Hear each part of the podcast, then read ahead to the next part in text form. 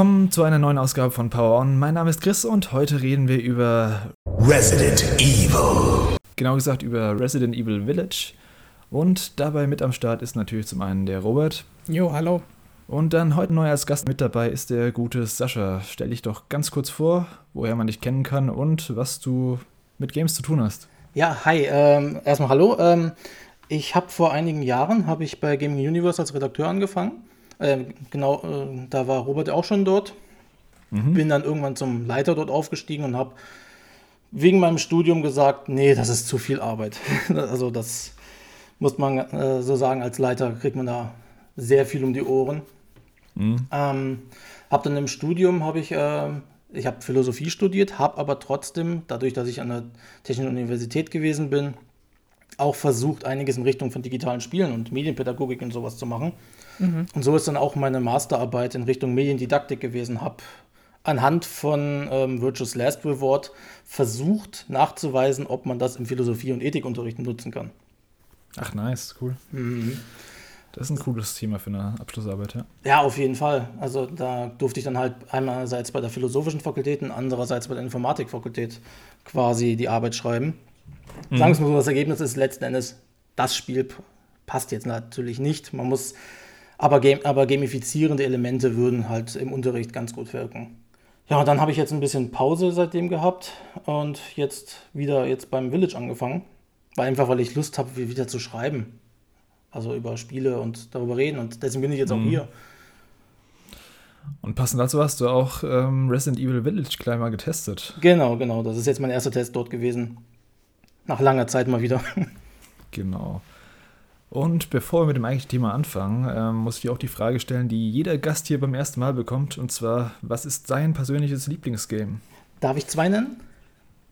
Kannst du machen. Ja, also als Kind bin ich auf jeden Fall mit Dragon Quest Monsters aufgewachsen. Das würde ich auch jetzt immer noch einlegen können. Ich meine, ich bin jetzt 32 Jahre alt, keine Ahnung, über 20 Jahre kenne ich das Spiel.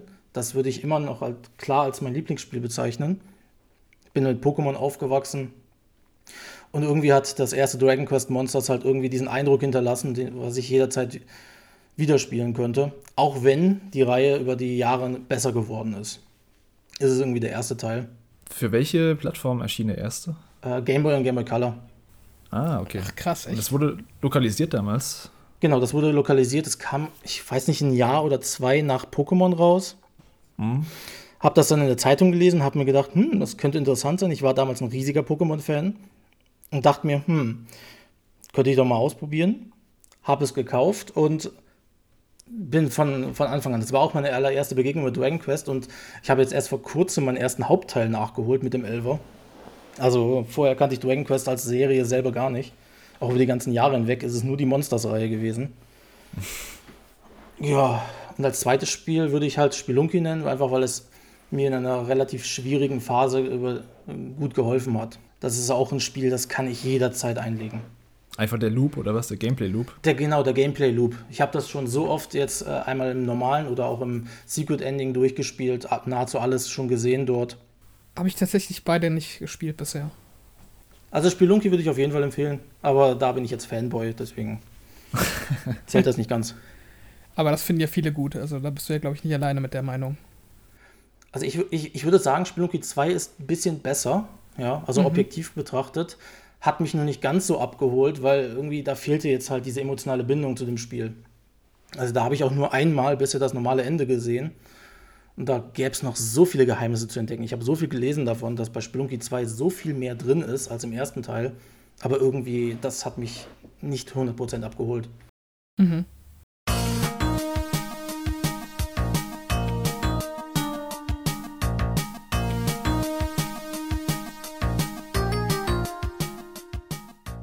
Genau, aber kommen wir mal zu Resident Evil. Bevor wir über Teil 8 bzw. Village reden, holen wir vielleicht mal die Leute so ein bisschen ab und erzählen erstmal, also aus welcher Richtung wir kommen, beziehungsweise welche Erfahrungen wir selbst gemacht haben mit der Reihe. Ja, Robert, fang du mal an. So, wie sieht denn deine History mit äh, Resident Evil bisher aus? Mhm. Ja, tatsächlich bin ich jetzt noch nicht so ähm, lange Fan der Reihe wie vielleicht manch anderer. Also, ich glaube, der erste Teil, den ich gespielt habe oder wirklich ernsthaft gespielt habe, das war tatsächlich der fünfte. Den habe ich mhm. dann äh, im Koop auch direkt durchgespielt. Also ich hatte damals einen, äh, guten Freund, mit dem ich öfter halt so lokale Koop-Spiele gezockt habe und da waren wir halt immer auf der Suche nach irgendwas Neuem. Und äh, ja, da war halt Resident Evil 5 dann so, äh, so ein äh, Spiel, was da gut dazu gepasst hat. Und ähm, das hat mir damals sehr gut gefallen, tatsächlich auch äh, wegen des Koop. Und dann habe ich das Ganze so ein bisschen äh, aufgeholt, was es da so gab. Also ich habe dann den Vierer gespielt und ähm, bin seitdem schon äh, Fan der Reihe. Also ich, ich finde die Spiele eigentlich durchgehend unterhaltsam, mal mehr, mal weniger. Und ähm, mhm. ja, seitdem habe ich eigentlich so ziemlich alles äh, gespielt, was ich irgendwie in die, in die Hände bekommen habe. Also auch was so neue Release angeht.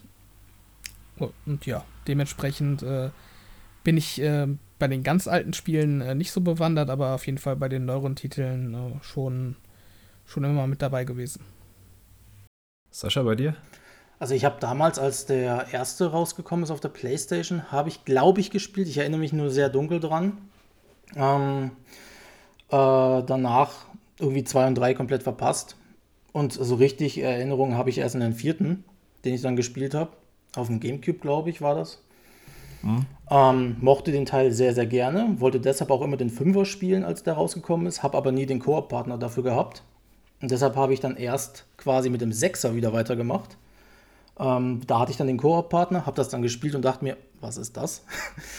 Weil irgendwie ich weiß nicht, äh, wenn man von 4 zum 6er springt, dann es gibt ein paar Elemente beim 6er, die ich ganz gut fand und dann wieder einige, wo mhm. ich mir dachte, mm, ich weiß nicht. Und mhm. dann wollte ich einen Fünfer danach einlegen und habe nach einer Stunde ausgemacht, weil es mir einfach irgendwie, ich fand es langweilig, irgendwie, keine Ahnung. Dann hab, deswegen habe ich 7 und auch die ganzen Remakes ausgelassen und die wurden so gelobt wieder, vor allem jetzt halt mhm. das Remake vom zweiten, dass ich mir dachte, ach, fuck, fuck it, versuch's weiter. Ja. Habe jetzt halt den Achter jetzt gespielt und ja, ich, es ist spaßig, sagen wir es mal so. Hast du denn ähm, das 2er Remake und 7 nachgeholt? Noch nicht. Die okay. liegen, also der, das 2er Remake liegt hier in der Sammlung, aber der 7er noch nicht, weil das, da will ich unbedingt die Gold-Edition haben mit den ganzen DLCs und sowas. Mhm. Mhm. Und ich bilde mir ein, ich will es in VR spielen, aber ich glaube, das kriegt mein Herz nicht mit. ja, VR habe ich auch mal ein bisschen gespielt, aber ich fand die Auflösung ein bisschen zu schlecht, als dass ich das irgendwie durchhalten wollte, aber ja. Ja, auf jeden Fall ganz interessant, weil dann haben wir doch eine relativ ähnliche Spielerfahrung mit der Reihe bisher. Ich bin auch relativ spät erst mit der Reihe, also in die Reihe reingekommen, sage ich mal. So richtig erst mit dem siebten Teil eigentlich. Ich hatte vorher schon einige gespielt. Den allerersten habe ich gespielt, Teil 5 habe ich auch gespielt, aber nie wirklich lange, weil mir das Gameplay meist nicht zugesagt hat. Es lag dann hauptsächlich an dieser Panzersteuerung, die es bis Teil 6 oder bis Teil 5 gab. Ich bin mir nicht ganz sicher. Mhm. Teil 7 war dann wieder ein guter Einstiegspunkt, ähm, um der Reihe nochmal eine Chance zu geben, weil es war ja auch quasi ein, Re ein Reboot für die Reihe. Und ja, das hat mich komplett abgeholt, sowohl atmosphärisch als auch spielerisch. Und es ist wahrscheinlich auch mein, mein liebstes Horrorspiel, so generell, Resident Evil 7. Mhm. Und ja, inzwischen habe ich auch ein paar andere Titel nachgeholt. Revelations HD, ähm, das Zweier-Remake habe ich nachgeholt. Ähm, und jetzt eben auch Village gespielt. Aber ich habe eben auch bei weitem nicht alle Teile gespielt, aber ja, so von jeder Sorte habe ich mal so ein bisschen was mitgenommen, auf jeden Fall. Dann lasst uns mal zu Village selbst kommen. Wie waren da eure Erwartungen vor Release? Ähm, Sascha, was hast du vor Release von Resident Evil Village erwartet? Also sagen wir es mal so, also erwartet habe ich halt dadurch, dass ich den Siebener nicht gespielt habe, wirklich irgendwie dieser PT-mäßige Horror. Mhm. Ja. Ähm, wird, wurde sehr gelobt. Auch das, dieser klaustrophobische Horror durch das Verfolgen von Mr. X in Resident Evil 2, irgendwas in der Richtung habe ich erwartet. Mhm. Ähm, ansonsten war ich eigentlich relativ unbefangen vorher. Also kann ich dir jetzt nicht viel zu sagen. Robert, bei dir? Hm, ich habe tatsächlich ähm, eine, also eine spielerische Fortsetzung von Teil 7 erwartet. Also auch ähm, was so äh, ja, die Atmosphäre angeht. Äh, was es dann meiner Meinung nach nicht wirklich geworden ist. Dementsprechend bin ich da ziemlich überrascht worden. Aber ähm, ja, also es hat natürlich klare Ähnlichkeiten mit Teil 7 wie erwartet. Aber äh, in so ein paar entscheidenden Punkten eben nicht. Mhm. Aber du hast dich drauf gefreut, auf jeden Fall. Ich habe mich drauf gefreut, ja, weil ich Teil 7 eben auch genau wie du, sehr gut fand. Ich glaube, das war auch damals so mein Lieblingsspiel des Jahres, als es äh, erschienen ist. Mhm. Und ähm, ja, ich fand das wirklich eigentlich von Anfang bis Ende super unterhaltsam, fesselnd. Und ähm, dementsprechend hatte ich auch seit Ankündigung von Village hohe Erwartungen an den achten Teil. Ähm, es wurde ja angekündigt zum PlayStation 5 Showcase im vergangenen Juli, glaube ich, müsste es gewesen sein. Es war auch relativ schnell klar, dass es Resident Evil ist, nachdem man ein paar Szenen gesehen hat. Ich war am Anfang nicht so krass gehypt. Das lag so ein bisschen am Setting, was mich nicht so abgeholt hat. Also Vampire, Werwölfe und ja, auch das Dorf, das wirkte so, so hell und so offen, so ein komplettes Gegenteil von dem klaustrophobischen, düsteren, was man in, beziehungsweise was ich in Sieben halt mochte. Ähm, aber jetzt, je näher der Lounge kam, desto mehr Vorfreude habe ich dann auch bekommen, weil es momentan auch, muss man halt ganz ehrlich sagen, es gibt halt gerade nicht so viel im Blockbuster-Gaming-Bereich. Mhm. Ähm, dann habe ich es mir eben auch direkt zum Lounge geholt.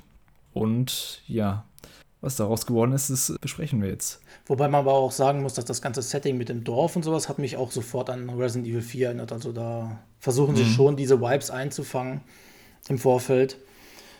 Ja, das habe ich leider nicht gespielt. Mhm. Ähm, also sagen viele, dass eben große Anleihen auch an Vierer hat. Also ich finde, der Vierer schafft es schon ganz gut, diesen Horror und die Action quasi zu verbinden. Also deswegen, das wäre, wenn überhaupt, noch so eine Erwartung gewesen, die ich vielleicht noch an diesen Teil gehabt hätte. Ja. Also so eine Kombination aus, okay. Genau. Mhm. Vor allem nach dem Anfang jetzt von, von Resident Evil Village.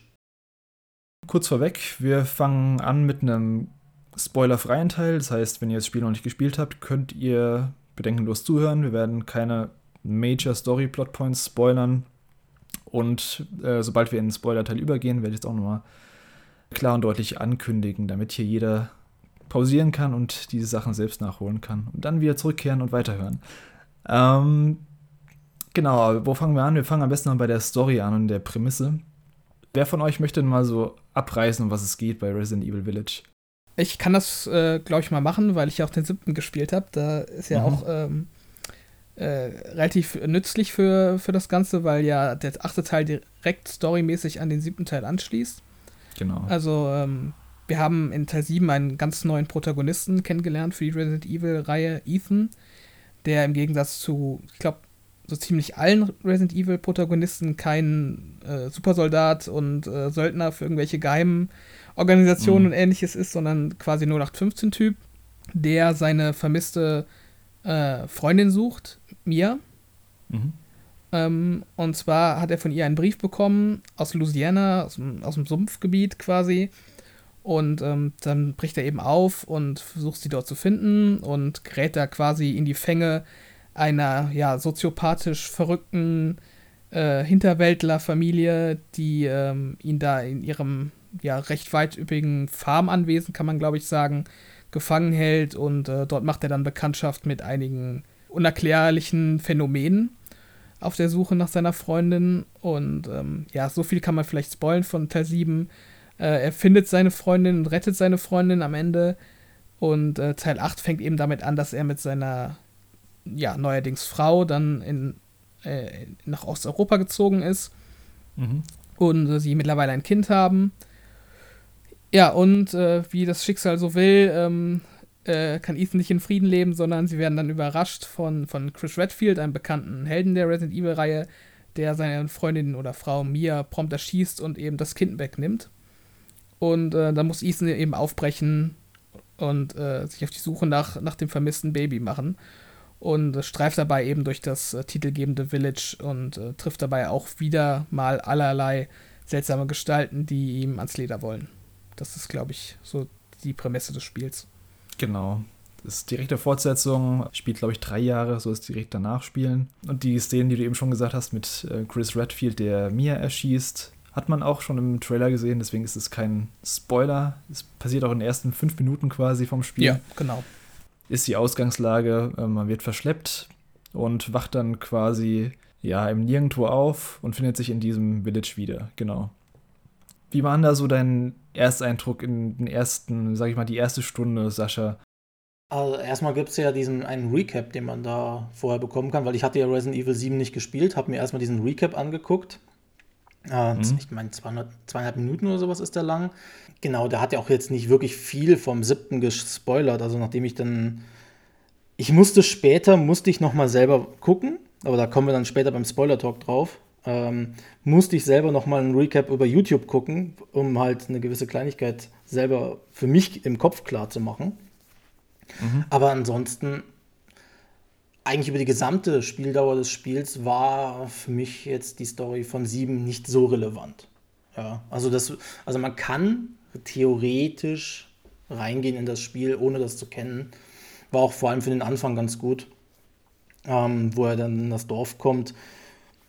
Durch meine Erfahrung mit, mit Resident Evil 4 halt, habe ich die ganze Zeit diese Parallelen gezogen, weil die Szenerien, die da am Anfang sind, erinnern schon sehr stark daran. Ähm, aber ja. Du hast dich aber nicht lost gefühlt jetzt, weil du es eben den Siebener nicht gespielt hast. Nee, gar nicht. Wie gesagt, auf diesen, äh, das äh, besprechen wir dann beim Spoiler-Talk nachher, weil das ist, das ist einer von diesen Momenten, der für mich dann. Mhm. Aber. Ja, ich glaube, ich weiß, was du meinst. ähm, genau. Wir spielen Ethan wieder. Wie hat euch Ethan gefallen? Also, wir wollen jetzt nicht krass in die Spoiler gehen, aber so mal grundlegend. Ethan als Spielfigur. Robert, im siebten Teil, wie hätten dir der da gefallen und wie hätten dir Ethan jetzt gefallen? Ah, ich um da jetzt so einen konkreten Vergleich ziehen zu können zwischen zwei Titeln, ist, glaube ich, der siebte ein bisschen lange her, aber ja, mhm. ich, ich finde ihn jetzt nicht irgendwie sonderlich interessant. Also auch im siebten Teil schon nicht ähm, und jetzt im achten Teil eigentlich auch nicht. Ähm, ja, so charakterlich ist er halt so ein bisschen ähm, so der verlorene Typ, der sich irgendwie mit den Umständen herumschlagen muss.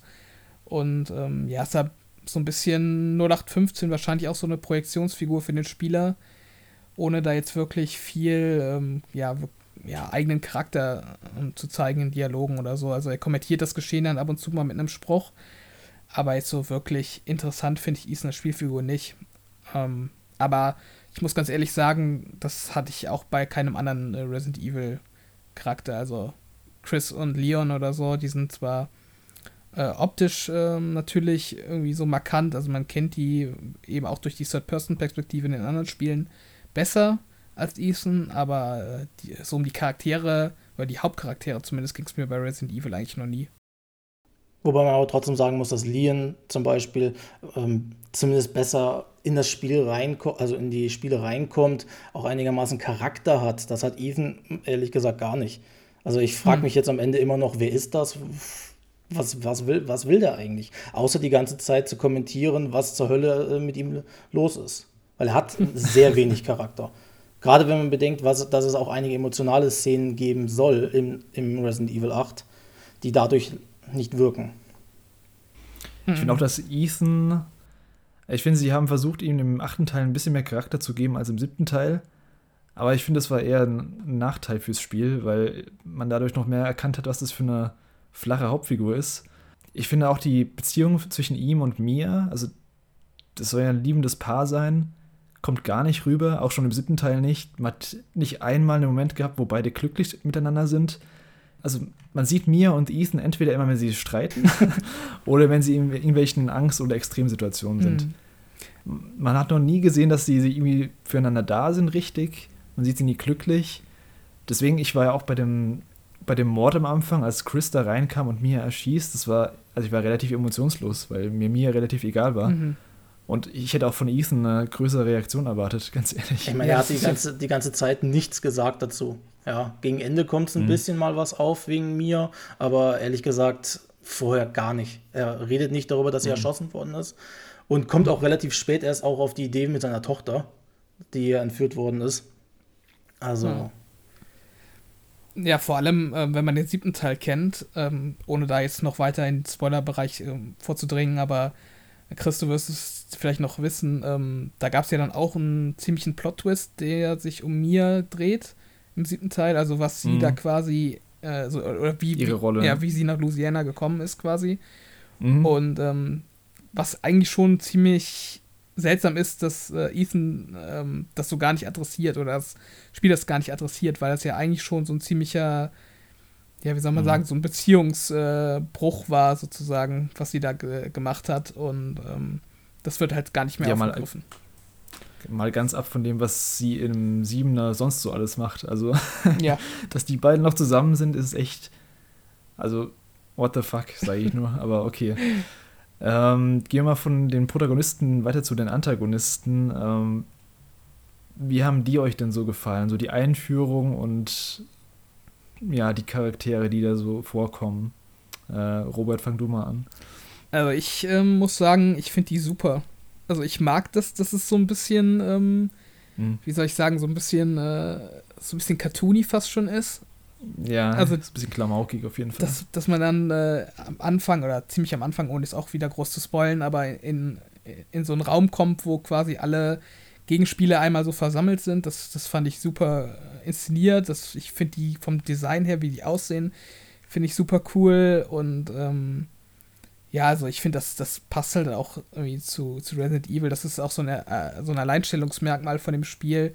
Im Gegensatz vielleicht zu anderen Horrorspielen. Also, wenn ich dann zum Beispiel mal sowas wie Last, äh, ich schon Last of sagen, so wie Outlast hinzuziehe, was ja auch so ein äh, klassisches äh, Horrorspiel ist, wo man dann irgendwie, weiß ich nicht, so komische äh, Mutanten, glatzköpfige Mutanten oder so hat als Gegenspieler, äh, da finde ich, äh, ja, diesen Ansatz von Resident Evil Village dann da halt so wirklich so voll den Regel, Regler aufzudrehen ins Cartoonige und ähm, wirklich so äh, Charaktere zu erschaffen, die man dann auch nach dem Durchspielen im, im Kopf behält, das finde ich super und äh, ich glaube, das hat sich dann auch schon für die ausgelohnt, äh, ausgezahlt mit Lady Dimitrescu. Ähm, dass dann so das ganze Marketing darauf ausgespielt wurde. Das heißt ja auch, dass, dass dieser Ansatz zieht, wirklich sich die Mühe zu machen, wenn man ein neues Spiel entwickelt, da auch äh, ja, markante eigene Designs irgendwie zu etablieren. Mhm. Wie sieht es bei euch aus? Also ich, also ich muss auch sagen, also die Antagonisten, wenn man jetzt von Chris am Anfang absieht, der jetzt auch so ein Semi-Antagonist quasi dann äh, darstellt, sind die eigentlich wirklich klar voneinander zu unterscheiden, sowohl optisch äh, zeigen sie ganz klare Charakteristiken, als auch dann in dieser Szene, die du schon erwähnt hast, Robert. Ähm, merkt man von Anfang an, die sind unterschiedliche Charaktere mit unterschiedlichen Motivationen und die werden uns auch vor unterschiedliche Herausforderungen stellen. Also das war mhm. schon, also auf jeden Fall eines der Highlights, wie sie diese äh, Charaktere gestaltet haben. Ja, die Szenen, die ihr ansprecht, ist auch noch, da gibt es eine ganz gute Parallele zum siebten Teil. Nämlich im siebten Teil gibt es fast eins zu eins dieselbe Szene mit, den Baker, mit der Baker-Familie, ja. als man am Tisch sitzt und die ähm, sozusagen kennenlernt.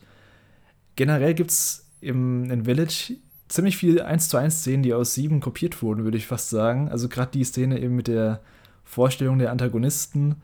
Es gibt eine Szene, wo du zu Beginn K.O. geschlagen wirst und wo dich der Antagonist äh, zu verschw in so verschwommener Sicht über den Boden sch äh, schleift. Dann gibt es noch eine Szene, in der dich die Bösen einfach mal in einem Raum festhalten, dann aus dem Raum rausgehen, damit du entkommen kannst. die Szene gibt's. Dann gibt es die obligatorische Gliedmaßen muss abgehackt werden Szene. Ähm, es auch. Und es gibt dann später auch noch, da kommen wir auch zu, es gibt diesen unbesiegbaren Bösewicht, aber es ist auch keine Resident Evil 7 Neuheit gewesen, der dich eben ähm, durch ein Gebiet verfolgt und dem du halt ähm, entkommen musst. Mhm. Ähm, ja, mir haben die Antagonisten auch, also gerade designtechnisch haben die mir echt gut gefallen. Ich habe zwar in der ersten Vorstellung sind mir nur die Lady Dimitrescu und Heisenberg so im Gedächtnis geblieben. Die anderen zwei waren eher so, naja. Ähm, aber ja, das, das fand ich auch ganz cool auf jeden Fall. Trotzdem muss ich sagen, dass mir die Baker-Familie so als Gegenspieler ein bisschen besser gefallen haben. Das liegt vor allem daran, dass die ein bisschen mehr Gewicht hatten, was die Story dahinter ja. angeht. Ja. Ähm, das waren tragische Charaktere, die ein tragisches Schicksal hatten es war eigentlich eine ganz nette Familie, die eben, ja, wie gesagt, ein tragisches Schicksal erlebt haben und dann zu diesen Kreaturen wurden. Und hier, du hast schon gesagt, Robert, ist ein bisschen mehr cartoonig. Ich würde schon eher so, so klamaukig bezeichnen. Und ich war da auch eher amüsiert von den Gegnern als verängstigt wie bei den Bakers damals. Mhm. Ja, das sehe ich auf jeden Fall genauso wie du, dass mir die, ähm, dass mir die Baker dann irgendwie nachhaltig so von der Story her oder halt auch so die Story insgesamt, da werden wir ja auch im Spoiler-Part wahrscheinlich nochmal stärker drauf eingehen, aber mhm. ähm, ja, bei Teil 7 war irgendwie mehr Gewicht dahinter bei der Story. Da hat man mehr ähm, mitgefühlt. Also ich fand die jetzt bei Teil 8 nicht schlecht. Die war gut genug, dass ich bis zum Ende hin interessiert dran war und auch irgendwie nie das Bedürfnis hatte, irgendwie eine Cutscene abzubrechen oder so. Ähm, aber ja, Teil 7 war da meiner Meinung nach ein bisschen stärker. Wahrscheinlich hatte Teil 7 auch den Vorteil, dass es irgendwie an nichts fortsetzen musste und einfach so einen frischen Start äh, hinlegen konnte für die Reihe. Aber ja, den Punkt sehe ich sehr ähnlich wie du. In 8, also in Village, gab es diese eine Karotte, die ich halt die ganze Zeit wissen wollte, was da jetzt genau dahinter steckt. Das war eben die, die am Anfang gezeigt wurde mit Chris. Wieso hat er Mia erschossen mhm. und wo ist mein kind, wo ist mein Baby? Aber so die, die, die Lore dahinter, die hat mich echt nicht so interessiert, muss ich sagen. Das war im Siebener anders. Da wollte ich genau wissen, was, was ist da abgegangen, wo bin ich hier? Und hier war das eher so, okay, ja, so ein Fantasy-artiges Dorf mit äh, Fantasy-Kreaturen und äh, komischen Bösewichtern. Naja, okay. ich war schon eigentlich ähm, die ganze Zeit interessiert, wie das ganze Village-Setting noch irgendwie logisch in so ein Resident Evil-Korsett gezwängt werden kann. Weil es halt wirklich so abseits war von allem, was man bisher in Resident Evil gesehen hat. Und ja, meiner Meinung nach hat es das dann ja mit Biegen und Brechen am Ende so ein bisschen versucht, irgendwie logisch herzuleiten, warum da jetzt äh, scheinbar eine Vampirfrau mit ihren drei ähm, Großtöchtern äh, in einem Schloss wohnt und so weiter.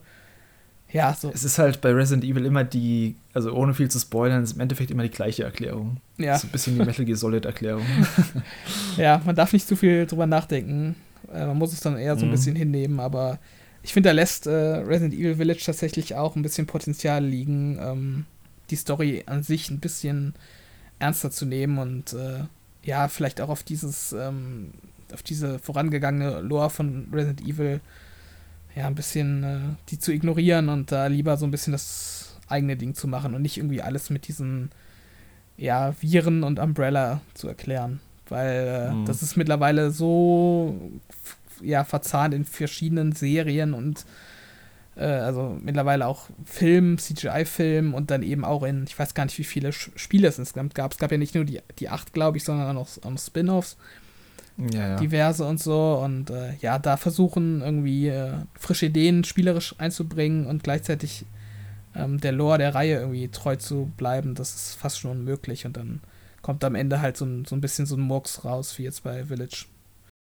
Ähm, wobei man auch klar sagen muss, ich meine, diese Anfangsszene mit Chris, wo er mir erschießt, dann, dies geht insgesamt vielleicht zehn Minuten oder so maximal, also mit der gesamten mhm mit dem Streit mit mir ähm, wegen dem Kochen und so weiter. Ähm, und dann macht es einen klaren Bruch. Du hast da diesen Unfall, bist in der Nähe von dem Dorf und Ethan sagt nichts mehr zu mir, zu seiner Tochter, gar nichts. Und ungefähr eine mhm. halbe Stunde später wird er dann von irgendeiner Person gesagt, da ist übrigens ein Mädchen. Dann denkt er sich, ah, das ist meine Tochter in dem, in dem Schloss, wo man dann hinkommen soll. Aber irgendwie ist es alles so klar voneinander abgetrennt, storymäßig, dass man irgendwie gar nicht mehr in Erinnerung hat, warum ist man jetzt eigentlich in dem Dorf? Ja, man ist dann plötzlich in dieser neuen Story mit diesen Fantasy-Kreaturen, den Lykanern und so und den Vampiren. Aber irgendwie fällt es dem Spiel dann schwer, über die gesamte Laufzeit hinweg das immer wieder mal in Erinnerung zu rufen. Das sind dann Kleinigkeiten, immer wieder mal so hier, da etwas und dort etwas, aber es fällt dem Spiel schwer. Ich glaube, es liegt halt vor allem auch eben an Ethan, dass es, ja, das ist kein Nathan Drake, der irgendwie die ganze Zeit mit sich selbst spricht oder gute Kommentare abgibt. Er gibt ab und zu so One-Liner ab, der so die Situation beschreibt, aber so ins Innenleben von ihm schaut man eigentlich fast nie. Genau, genau. Mit einem Charakter könnte man das ja hinbekommen, dass man sagt, hier mhm. von wegen, er kommentiert irgendwie die Szene oder keine Ahnung, auf jeden Fall an ihm muss es sich reflektieren, wie die Story, die ihn eigentlich treibt. Seine Motivation ist, seine Tochter zu finden. Und man bekommt eigentlich nur alles andere mit. Ja, deswegen muss man das immer wieder auch über ihn widerspiegeln lassen, damit man es überhaupt nicht vergisst und damit es nicht am Ende so reingedrückt wird. Genau. Ähm, über die Charaktere im Detail können wir ja später nochmal reden. Ähm, noch so eine Randnotiz. Am Anfang gab es so eine kleine Märchengeschichte, die animiert war. Die fand ich ganz cool. Oh ja, ganz ja. cool gemacht. Die war toll. Die hat mich, die hat mich an Harry Potter erinnert. Mhm. Mhm. An diese äh, Heiligtümer des Todes äh, Animation. Das ja, sah ja, fast stimmt. genauso aus. Mhm. War ähnlich animiert und alles, ja. Ja, aber ich fand jetzt, also ich, den, inhaltlich konnte ich mich jetzt wirklich nicht mehr so gut daran erinnern. Zum Ende hin. Also es war am Anfang irgendwie so ganz nett. Da dachte man sich schon, okay, das wird bestimmt noch irgendwie aufgegriffen. So die Motive aus dieser Story. Ganz umsonst werden die jetzt nicht irgendwie so einen CGI-Film äh, am Anfang abspielen, aber ja, das war dann auch so ein bisschen verloren gegangen für mich. So über die Story. Ja, sie, sie, kommen ja am Schluss nochmal drauf zurück. Ja, ganz am Ende, ja. Im Endeffekt spiegelt so ein bisschen die Story vom Spiel wieder. Ähm, ohne zu viel zu verraten. Aber ja, das fand ich echt cool gemacht. Das war so eine kleine Überraschung, die ich nicht erwartet hätte. Doch, auf jeden Fall. Das war ganz nett. Generell ist die Inszenierung meiner Meinung nach ähm, wirklich auf sehr hohem Niveau und äh, Und äh, da schließt sich dann diese Märchenstory auf jeden Fall gut an. Ja. Wenn du gerade von guter Inszenierung redest, ähm, können wir mal auf das Technische übergehen. So einer der, ich habe es ja vorhin schon gesagt, einer der ersten großen AAA-Spieler auch für die neue Konsolengeneration. Wie hat euch Village technisch so gefallen? Also ich fand es insgesamt sehr gut. Also ich finde, äh, gerade auf der äh, Xbox Series X habe ich es gespielt. Ich glaube, wir haben es alle auf Next-Gen-Konsolen gespielt. Ähm, mhm. Also 4, 4K 60 Frames, ähm, mehr kann man sich eigentlich gar nicht wünschen. Und das Ganze eben auch flüssig, äh, keine Bugs hatte ich. Also das ganze Spiel wirkte von Anfang bis Ende super polished auf, auf meiner Xbox. Und ähm, ja, also wirklich auch grafisch an sich ähm, super. Also gerade so Innenräume sahen richtig klasse aus, super ausgeleuchtet. Ja. Die Charaktere waren super animiert. Ähm, ja, in den Außenarealen gab es dann schon mal hin und wieder eine, einen Moment, der nicht so schick war und so manche ja. Textur so im wirklich nahe Betrachtung war dann auch mal ein bisschen schwammig, aber ich finde, das ist Meckern auf hohem Niveau. Also fand genau, ich insgesamt schon klasse. Diese schwächenden Texturen und sowas, die werden ja auch kaschiert von dem Art Design, von dem Art Design der Charaktere oder mhm. von der Architektur oder ähnliches, mhm. abgesehen jetzt vom dem Gebiet rund um das Dorf selber, wo es ja irgendwie nur grau und trist und sowas ist, aber das soll ja bewusst so sein ähm, sieht es ja richtig gut aus teilweise. Also vom Design. Hm. Genau, also ich fand es auch, also technisch oder auch vom Design her, ich fand es ähm, in den Innenräumen fantastisch. Auch die Beleuchtung, wie du gesagt hast, Robert, das fand ich mega gut. In den Außenarealen, ich war, glaube ich, auch so ein Grund damals bei der Ankündigung, wieso ich nicht so, so krass gehypt davon war. Also gerade im Dorf, finde ich, sieht es nicht so geil aus. Mhm. Da kann auch die ganze Lichtstimmung nicht so gut ähm, glänzen einfach. Aber wie gesagt, also 60 Frames super schnelle Ladezeiten. Also das Speichern geht innerhalb von einer, von einer halben Sekunde gefühlt. Ja. Und auch, also einfach einen Spielstand laden, zwei Sekunden, zack, du bist drin. Ich habe jetzt leider keinen Vergleich zur alten Konsolengeneration. Vielleicht hat ja hier einer von euch mal da reingeschaut. Um, nee. Ja, ich habe äh, einen Pod, äh, nicht Podcast, ein Let's Play gesehen, also einen Stream davon. Und ich habe gesehen, also das Einzige, was ich wirklich als markant unterscheiden würde, wäre bei einem Aufzugfahren dann später ist es bei, äh, bei der PS5-Version weitaus schneller gewesen. Keine Ahnung, drei, vier Sekunden oder so maximal, um diese Spannung halt aufrechtzuerhalten. Beim anderen hat es weitaus länger gedauert auf der PS4-Version. Also. Mhm. mhm. Aber es passt, sagen wir es mal so, wenn man im Aufzug sitzt und alles ist von der Stimmung her, da passt es ja trotzdem. Also das fällt nicht so auf. Vor allem nicht, wenn man den, nicht ja. einen direkten Vergleich hat.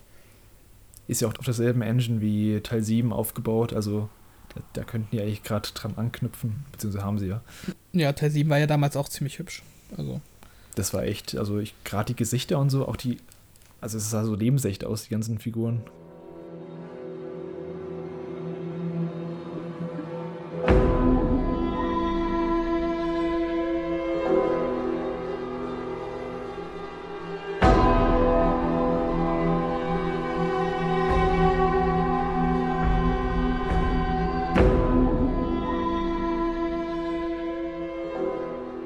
Zu der Spielwelt, dem, ich würde mal sagen, dem eigentlichen Star des Spiels und den Locations, beziehungsweise der Struktur davon. Resident Evil Welt ist so aufgebaut, dass du im Grunde das Dorf, das namensgebende Dorf eben hast, von dem du wiederum, also sozusagen ein Hub-Area, von dem du wiederum in höchstens vier bis fünf andere Areale kommst, die in sich abgeschlossen sind. Und ja, und dann immer wieder zurück in dieses Dorf kommst. Wie hatten euch diese Struktur gefallen? War das für euch zu, zu zerfasert oder war das, fandet ihr es ganz cool, dass ihr so ein Hub-Area habt, wo ihr immer wieder zurückkommt oder hättet ihr es gern lieber, dass alles in sich geschlossen wäre? Also ich würde schon sagen, einerseits ist es dadurch sehr zerfasert worden, weil dadurch hat man sehr klar auch gemerkt, wo die ähm, Trennbereiche sind, worüber wir dann später noch reden werden. Ähm, andererseits haben sie aber auch aus diesem Dorf selber sehr viel rausgeholt.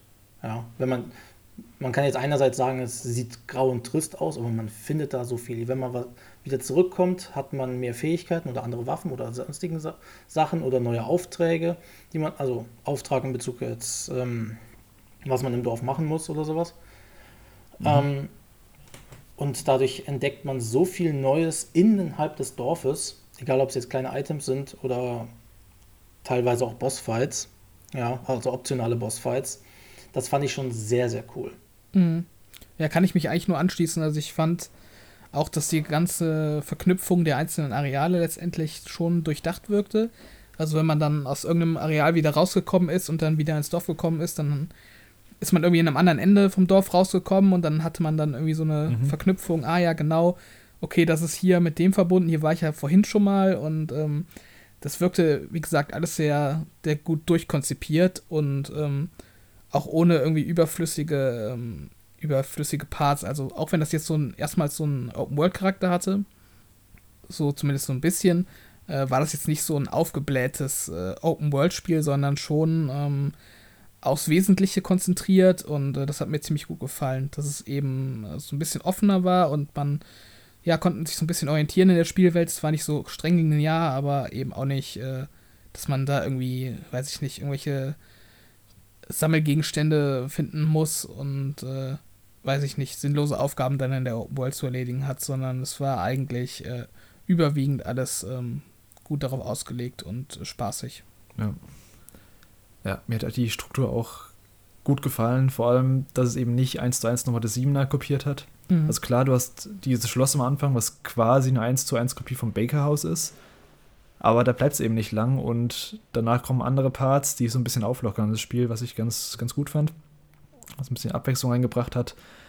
Ähm, ich hätte gerne gehabt, dass einige Parts länger als andere sind, aber das sind dann eher Pacing-Probleme, mhm. das hat nichts mit der Struktur selbst zu tun. Mm, also generell ich bezeichne es immer so gerne als dieses Resident Evil Escape Room Gameplay, ähm, was so das Kern-Gameplay ist von Resident Evil, dass du eben ein Areal hast, das du zuerst nicht kennst, alles so ein bisschen bedrohlich wirkt. Du es nach und nach erkundest, findest deine Schlüssel, findest, löst deine Rätsel und erschließt dir so nach und nach deine, das Gebiet. Und irgendwann läufst du so durch das Areal und denkst so, ah, okay, da, da ist der Shortcut, von da aus komme ich da rein. Und ich finde, das, dieses Game, also dieses Escape Room Gameplay, ähm, das gab es auch im Achter, im, ja genau, im Achter im Village jetzt wieder. Also gerade im Schloss und in einem weiteren Areal. Mm, es gab es nicht in allen, was ich ein bisschen schade fand. Also es gab zwei Areale, wo das quasi linear war alles. Mhm. Da hast du bist halt quasi linear durchgelaufen. Kommen wir später nochmal drauf, wenn wir im Spoilerbereich sind. Ja, aber generell hat das alles ganz gut ineinander gegriffen. Auch ich mochte einfach, dass du dein Hub-Area hast, wo du zurückkommst und deine Sachen da aufwertest bei deinem Händler. Und was ich vor allem sagen muss noch, ich, ich liebe einfach die Karte von Resident Evil Village. Ähm, ich finde es so gut, dass du, dass du sofort auf einen Blick erkennst, ob, ob du im Haus alle Gegenstände hast, mhm. ob du in dem Raum alle Gegenstände hast. Ich bin so, ich sammle in Spielen immer alles auf, versuche jede einzelne Ecke durchzugehen, alles aufzusammeln und das ist dann so eine mega Hilfe, dass die sagen, okay, hier ist nichts mehr, du kannst weiterlaufen einfach. Statt dass ich mir irgendwie noch jede Ecke angucke, wo noch was sein könnte. Ähm, ja, das fand ich mega gut auf jeden Fall. Ich weiß, gab es die im 7er auch schon? Boah, gute Frage. Ich glaube, im 2er Remake gab es das auf jeden Fall. Im 2er Remake, ja, da gab es die auf jeden Fall, ja. Im also ich, ich finde es auf jeden Fall mega mehr. hilfreich. Ja, doch, das auf jeden Fall. Also es, wie gesagt, ich finde, das ist auch eine wirklich eine der Stärken des Spiels, dass es eben von Anfang bis Ende so eine so eine Erfahr Spielerfahrung ist, die nichts Nerviges hat. Für mich zumindest. Also es mhm. gibt keine Bugs. Äh, das Spiel stürzt nicht ab, es läuft super flüssig, irgendwie. Ähm, es, es ist nicht so. Es, also es übersteigt nicht so, ähm, so die Toleranz, was die Spieldauer angeht. Es, es ist nicht kurz, aber es ist nicht zu lang. Man, man kann es auch dann nochmal neu spielen. Die Karte ist äh, übersichtlich und hat äh, gute Funktionen, die das Spielen angenehmer machen. Also es wirkt einfach von Anfang bis Ende wie so ein wirklich durchdachtes Spiel, bei dem sie sich die Zeit genommen haben, das irgendwie alles ähm, ja, so, so auszureizen wie möglich, um irgendwie ja, eine gute, knapp 10- bis 15-stündige Spielerfahrung zu machen. Ja, wie lange hast du ungefähr gespielt? Für also, Ja, ich habe es auf Standard gespielt. Und ähm, ich glaube, Ingame hat es dann am Ende äh, 10 Stunden 30 angezeigt. Mhm. Ähm, ich habe also ich habe so ziemlich alles gemacht, was ich machen konnte. Also auch äh, optionale Bosse und äh, Schätze äh, gesucht und so weiter. Und meine Xbox-Timer war, glaube ich, bei 15 Stunden. Also es wird irgendwas zwischen, zwischen den Zeiten sein letztendlich. Ich schätze mal so 11, 12 Stunden werden es gewesen sein. Genau, die Ingame-Zeit war bei mir ähnlich, habe aber nicht alles gesammelt. Ich habe da einen dieser optionalen Bosse, die ich später mal gesehen habe bei einem Let's Play, habe ich scheinbar komplett verpasst. Aber sonst, ich, länger hätte es nicht sein dürfen, das Spiel, aber auch nicht kürzer. So kann man es eigentlich beschreiben. Mhm. Genau, bei mir waren es auch so um die 10, 11, 12 Stunden, je nachdem. Also ich glaube, der Ingame-Timer ist ein bisschen falsch. Der stoppt immer, wenn man das Menü aufmacht, was so ein bisschen die Zeit verfälscht. Mhm. Auf die PS5 hat mir, ich glaube, 18 Stunden angezeigt, was nicht sein kann, was viel zu viel ist. Ähm, irgendwas dazwischen auf jeden Fall. Wahrscheinlich so 12 Stunden waren es im Endeffekt.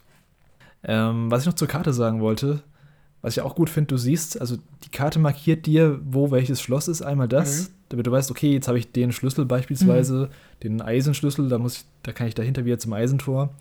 Und es zeigt dir auch, wenn es verschlossene Truhen oder verschlossene Schubladen gibt, dass du an der Stelle noch einen Dietrich brauchst, was auch ganz hilfreich ab und zu war, um die Sachen noch aufzu, äh, zu looten. Das stimmt auf jeden Fall. Ähm, wie hat euch jetzt das Gameplay allgemein gefallen? Also 7 spielt wie, äh, 8 spielt wie die 7er aus der Ego-Perspektive. Wie hat euch das, so das Gunplay gefallen? Also nachdem ich äh, ähm, die Aim Acceleration ausgeschaltet habe, fand ich es gut. Vorher fand ich es unspielbar. Ich weiß gar nicht, ob, ob ihr das gemacht habt, ähm, äh, das auszuschalten, aber das ist ja durchaus ein bekannter Kritikpunkt äh, an der Steuerung. Mhm. Ähm, ja, und ansonsten fand ich äh, das Gameplay gut. Also ich muss sagen, mir gefällt Resident Evil tatsächlich in der Ego-Perspektive noch ein bisschen besser als in Third Person. Ähm, auch wenn ich, äh, ja, dieses Blocksystem, ähm, also dass man gegnerische Angriffe immer blocken kann, das finde ich ein bisschen seltsam. Da habe ich mich auch bis. Das benutze ich fast nie. Ja, das ist irgendwie. Also da stecken Gegner mit fetten Klingen auf dich ein und du hebst dann deine Hände vors Gesicht. Ähm, das ist irgendwie so unintuitiv. Äh, und auch diesen Konter-Move, den man machen kann, wenn man geblockt hat, das habe ich auch erst irgendwie ganz am Ende verstanden, äh, wie das genau das funktioniert. Konter-Move? Okay. Ja, ja, tatsächlich. Ähm, Krass. Und ansonsten fand ich das Gameplay gut, also zumindest wie es sich steuert und so weiter. Ich fand auch das Gegnerverhalten gut, also es hat Spaß gemacht, gegen die einzelnen Gegnertypen zu kämpfen. Das war deutlich besser als in Teil 7 wo man ja quasi nur diese schwarzen äh, Schleimmonster hatte. Ja, auf jeden Fall. Also jetzt hast du ja, du hast nicht nur, also wie gesagt, du hast im 7 dann nur diese ähm, Schimmeldinger gehabt, diese Schimmelmonster, diese schwarzen. Und jetzt hast du halt die Werwölfe, du hast diese Vampire, du hast so zombieartige Viecher in der, in der Gruft unten mhm. mit so Schwertern und verschiedene Variationen davon jeweils. Du hast so Gargoyles auf dem Dach. Mhm. Ähm, also von der, allein von der Gegnervielfalt war da schon viel mehr. Und auch später in der, in der Fabrik kommen auch nochmal neue Gegner, die, die du nochmal anders bekämpfen musst. Ja. Und allein von der Gegnervielfalt und auch von der Herangehensweise, wie du sie bekämpfen musst, war es auf jeden Fall deutlich abwechslungsreicher und auch meiner Meinung nach besser als Teil 7. Mhm. Ja, auf jeden Fall. Gerade ich habe noch ein bisschen ähm, in Hardcore-Modus, also Hardcore-Schwierigkeit reingeschnippert. Ähm, da werden die mhm. dann auch wirklich echt aggressiv. Also die Lykaner, die kommen dann wirklich unaufhaltsam auf einen zu und ähm, ja, es sind auch äh, spaßig zu bekämpfen, dadurch, dass die immer diese ähm, ja, unvorhersehbaren Bewegungen machen, dann den Schüssen ausweichen und so weiter. Also ähm, so spielerisch fand ich es auf jeden Fall sehr spaßig. Wie fandest du es, Sascha? Also das Einzige, was mich bei den Gegnern eigentlich genervt hatte, ist, wenn sie einen mal getroffen haben, dass man da, keine Ahnung, drei, vier Sekunden an dieser quasi Cutscene gefangen war und nicht mehr rauskam. Das war eigentlich das Einzige, was mich genervt hatte, weil es mhm. dann immer wieder ein bisschen äh, Flow aus der eigenen Bewegung rausgenommen hat. Ansonsten würde ich das eigentlich unterschreiben, was du meinst. Nur muss man sagen, ist das Gameplay schon sehr stark in Richtung Ego-Shooter gegangen, anstelle von diesem Survival-Horror. Liegt ja vieles auch an diesem Shop-System, dass man da plötzlich dann die ganze Munition nachkaufen kann. Zwar nicht viel, aber trotzdem nachkaufen kann durch die Schätze, die man abgibt. Oder auch, dass man Munition und Heilzeug noch craften kann. Ich weiß nicht, ob es im 7er schon so war. Aber nee. ich weiß nicht, das hat für mich dann ein bisschen diese spielerische äh, Anspannung rausgenommen. Ja. Also im 7er gab es einen Shop, oder? Aber es gab kein, kein Upgrade-System. Stimmt, das Upgrade-System gab es ja auch, ja. Ah, also man konnte im, nicht mehr ganz sicher. im 7er ähm, Munition craften glaube ich. Genau. Aber das war nicht, craften konntest du. Aber das war nicht so umfangreich. Also es war halt auf dieses äh, klassische Resident Evil craften. Also du konntest halt Munition craften und du konntest ähm, ja, grünes Kraut und rotes Kraut kombinieren und so weiter. Mhm. mhm. Ähm, das wurde auch ziemlich reduziert jetzt im achten Teil. Das hat mir tatsächlich nicht so gut gefallen, dass es quasi nur noch eine Art Medizin gab und man äh, nicht mehr so wirtschaften musste damit. Also überlegen, spare ich mir jetzt das äh, das grüne Kraut ja. auf für ein rotes und macht dann bessere Medizin und so. Ich finde, das war ein bisschen unnötig simplifiziert. Ja und nein. Also mich hat es eigentlich nicht gestört, dass du nur eine ähm, Variante hast, aber das Problem war, dass du, beziehungsweise Problem und Vorteil war es, dass du so viel Platz im, in deinem Inventar hattest, mhm. Dass du gar nicht so wirtschaften musstest, ob, okay, jetzt nehme ich die Munition mit, nee, ich nehme lieber mhm. ähm, das mhm. Gras mit. Du hattest quasi immer alle, du hattest alle Items, in, zumindest war es bei mir so, ich hatte alle Items, ähm, ich konnte alle Items aufsammeln, ja. ich hatte nie Platzmangel. Vor allem, wenn man die Tasche ja auch aufwerten konnte später. Genau, du konntest die, und bei mir war es immer so, wenn es ein bisschen knapp wurde, kam dann der, der Händler und hat mir dann das neue angeboten, sozusagen, mhm. was ich dann auch sofort gekauft habe.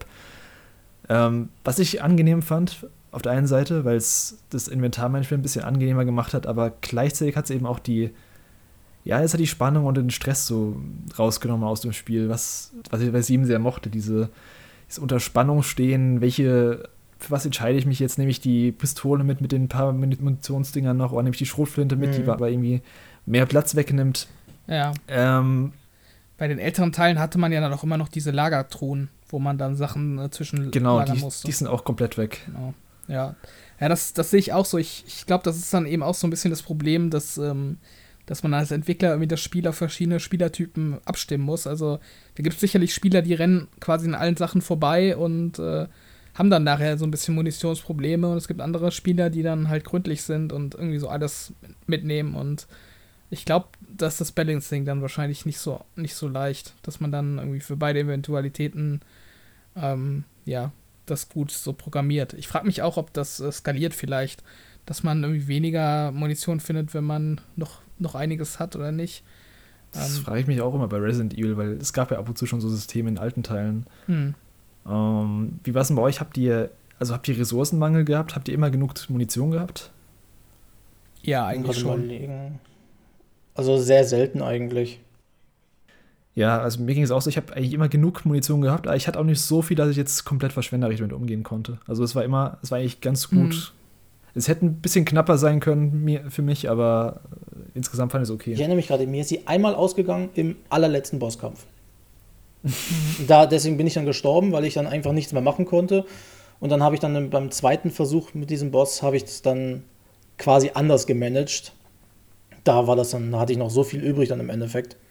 Mhm. Da habe ich es einfach selber für mich misskalkuliert. Also im allerletzten Bosskampf danach hatte ich noch, also ich hatte das ganze Inventar noch voll. ja, das ging mir, ging mir auch so. Ich fand auch bei Teil 7 war das deutlich stressiger. Also da erinnere ich mich an den Bosskampf mit äh, Mrs. Baker. Ähm, der war halt super stressig. Also da hatte ich so wenig Munition. Ja. Ich glaube, ich habe die am Ende dann echt mit Messer gekillt, weil ich alles verschossen hatte, was ich hatte. Und ähm, das war wirklich äh, purer Stress, da mit dem Messer irgendwie zu hantieren. Und mhm. ja, so richtig ähm, diese Ressourcenknappheit wie in anderen Teilen habe ich auch so ein bisschen vermisst. Fand ich jetzt nicht so störend, also ich habe mich dann damit arrangiert, mhm. dass das Spiel halt nicht so einen Fokus darauf legt. Aber hätte auch für meinen Geschmack ein bisschen äh, in der Hinsicht, Hinsicht stressiger sein können. Das ist aber auch so ein Problem, wie Capcom es bewirbt. Ich habe jetzt extra wegen dem Test nochmal reingeschaut in die ganzen Marketingmaterialien. Die reden immer noch von Survival Horror. Ich habe kein Problem damit, wenn sie sagen, sie, wir gehen in die Action-Richtung, wir machen ein Horror-Action-Spiel. Das mhm. kriegen sie ja auch teilweise richtig gut hin. Das hat man jetzt bei Resident Evil Village gesehen. Ja. Aber dieser Survival-Aspekt, den darf man nicht mehr bewerben. Nicht bei Findest Village. du? Das, ja. das, da würde ich aber widersprechen. Also ich finde schon, dass es Survival-Horror immer noch ist. Am Anfang ja. Am Anfang, also die ersten paar Abschnitte auf jeden Fall. Aber sobald du dann halt ähm, ungefähr ab der Hälfte des Spiels, da kommen wir später ja noch zu, dazu, da keinerlei Munitionsprobleme, kein gar nichts mehr. Horror auf jeden Fall. Ja, also das will ich nicht abschreiten, aber mir geht es um diesen Survival-Aspekt, dass man halt einfach vom, vom gesamten System des Spiels ähm, quasi dazu gedrängt wird, Entscheidungen zu treffen. Mhm. Und nicht nur sich rumzuballern. Ich finde aber auch, dass, also, ja, so einerseits ein, ein Gegenargument von meiner Seite äh, zu deiner These wäre, dass es eigentlich bei allen Resident Evil schon immer so war, zumindest die, die ich kenne, dass es am Ende dann eben ja, sich von diesem krassen Horrorfokus so ein bisschen wegbewegt. Einfach weil sich der Spieler langsam daran gewöhnt über die Spieldauer. Und mhm. mein zweites Gegenargument wäre, dass ich finde, dass sich Survival Horror nicht unbedingt nur über die Gameplay-Mechaniken definieren würde, sondern auch darüber, dass man ähm, von der Atmosphäre und von der Story und von der Location halt in so einer Situation ist, wo man quasi so alleine gegen so äh, Alone Against the Odds, wird man vielleicht auf Englisch sagen, also dass man halt so von den mhm. um, äh, von den äh, ja von den Umständen quasi so, so überwältigt ist als Spieler und sich halt erstmal so denkt so Scheiße, wie komme ich jetzt aus der Situation wieder raus? Also sogar in der Fabrik, finde ich, wenn dann so diese, diese fetten ähm, Robotergegner irgendwie so einen Dreierpack auf einen zustürmen und ähm, auch wenn es jetzt schon nicht mehr diese Panzersteuerung ist wie früher, ist man jetzt nicht so super agil. Also man, es gibt jetzt keinen Slide-Move oder irgendwie Enterhaken, die es jetzt in anderen Shootern heutzutage gibt, mit denen man da irgendwie super agil ist, sondern man ist halt irgendwie immer noch so ein normaler Typ, der dann gerade von so drei